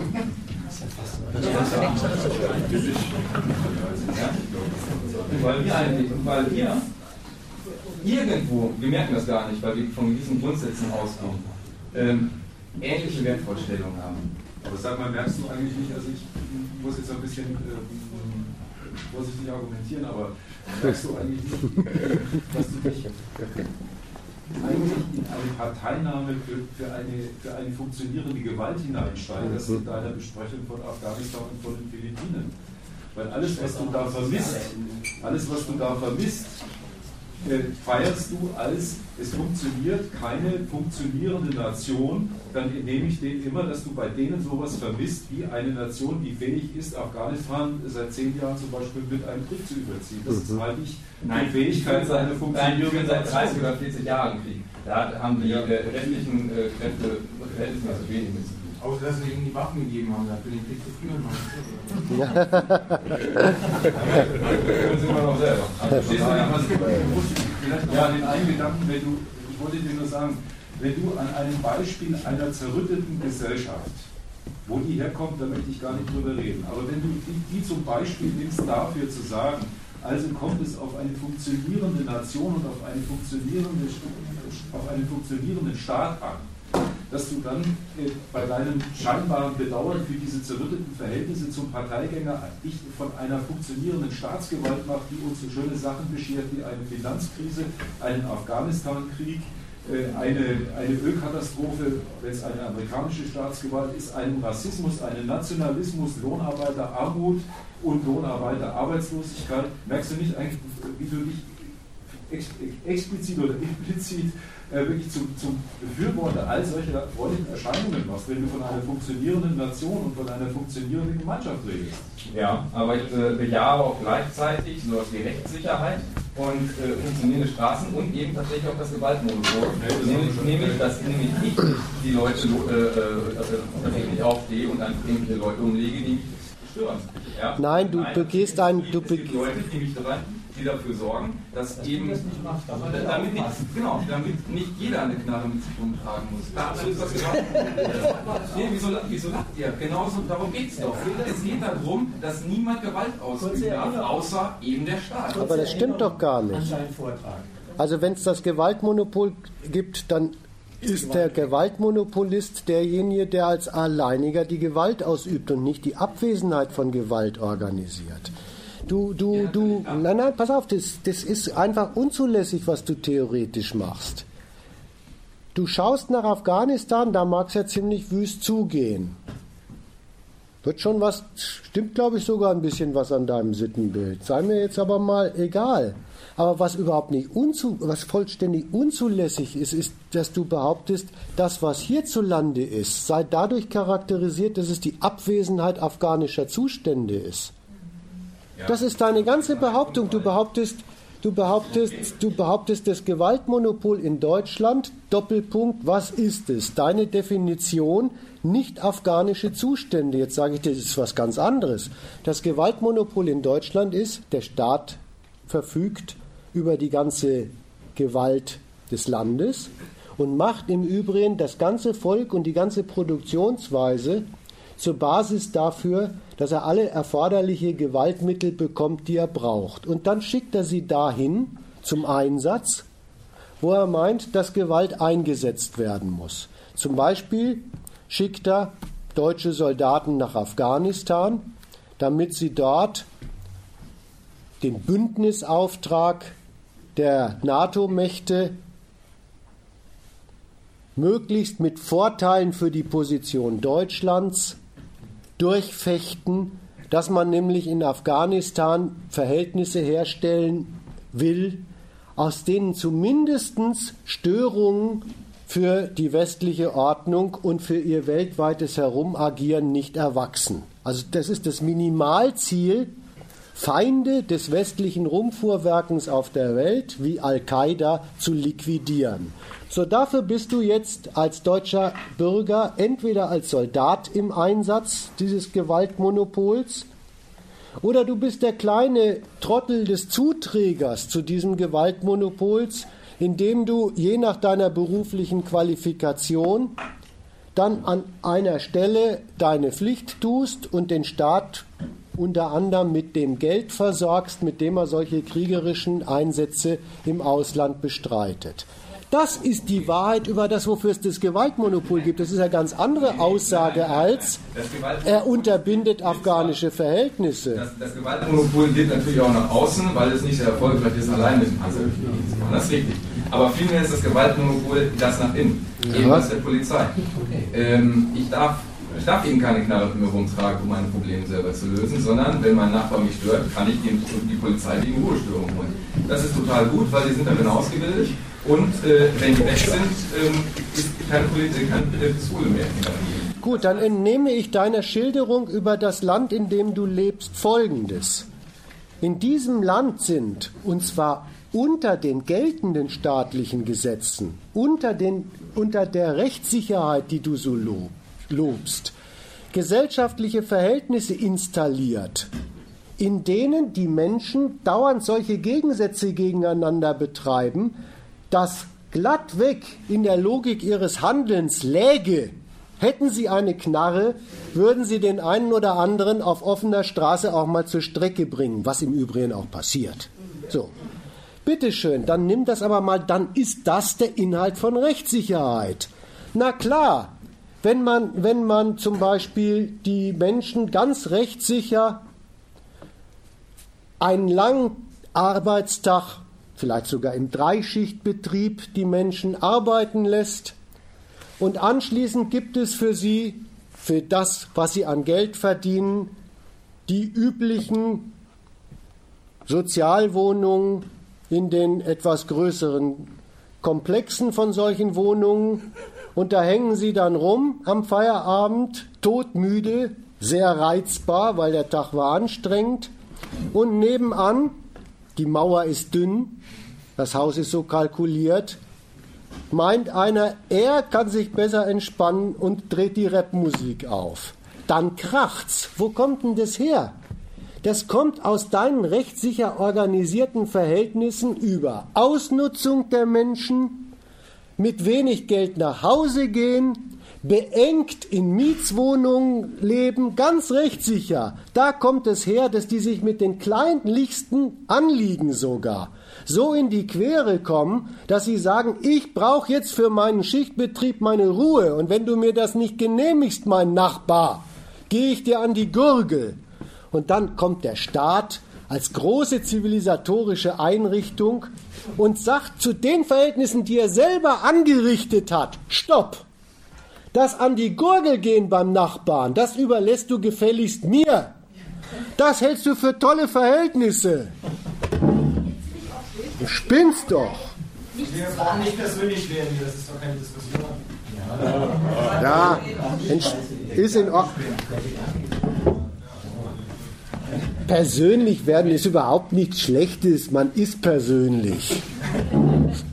Also das heißt, wenn wir jetzt alle äh, in, in Wohlgefallen leben würden, also gar nicht arbeiten würden, würden wir uns nicht mehr streiten? Wie ernähren wir es dann? Wenn ich Selbstversorger bin, dann habe ich auch Arbeit. Das kann ich einfach nicht Das weiß ich nicht, ob ich mich mit dir vertrage. Aber die Kollisionen, die du selber ins Auge gefasst hast, die Kollisionen, bei de denen dir so geläufig ist, gut, dass es eine Polizei gibt, die dann an der Stelle einschreitet. Die Kollisionen kommen nicht aus dem Menschen. Dafür sollte mein kleiner, mein kleiner Exkurs über Arbeiten gehen, mit wenig Geld wohnen müssen, in diesen berühmten Hühnerhennenhaltungshäusern namens Mietshäusern. Dafür, dafür wollte ich dir einen Hinweis geben. Die Kollision kann ich dir erklären, wo sie herkommt. Und wenn die Leute nicht so ärmlich wohnen würden, wenn die Mauer dicker werden und die Wohnung größer, dann würde zum Beispiel der Streit über die Rapmusik erst gar nicht ausbrechen, weil auf der anderen Seite wird das Scheißzeug nicht gehört. Und dann lassen sie sich glatt weg, gleichgültig gegeneinander in Ruhe. So. So billig war das Beispiel und das kommt unter deiner Rechtssicherheit und nicht entgegen deiner Rechtssicherheit zustande. Das ist eben auch viel spezifischer als zum Beispiel einfach nur zu sagen, Kollisionen, sondern es ist der Hinweis darauf, so wie gewohnt wird, ist Resultat einer Kalkulation äh, Ja. Mietpreise, wo sich jemand sozusagen auch daran noch ein Geschäft macht, äh, dass der andere ein Dach über dem Kopf braucht. Genauso wie beim Arbeiten. Äh, das Beispiel, dass der gereist nach Hause kommt, liegt eben an der Spezifik dieser Arbeit und nicht am Arbeiten überhaupt. Nicht für den Lohnarbeit, für den Gleichbetrieb äh, und damit sozusagen eine Rentabilität herstellt, mit der, ja, von der er das Ergebnis hat, dass er arm und, äh, und kaputt nach Hause kommt in diese Scheißwohnung.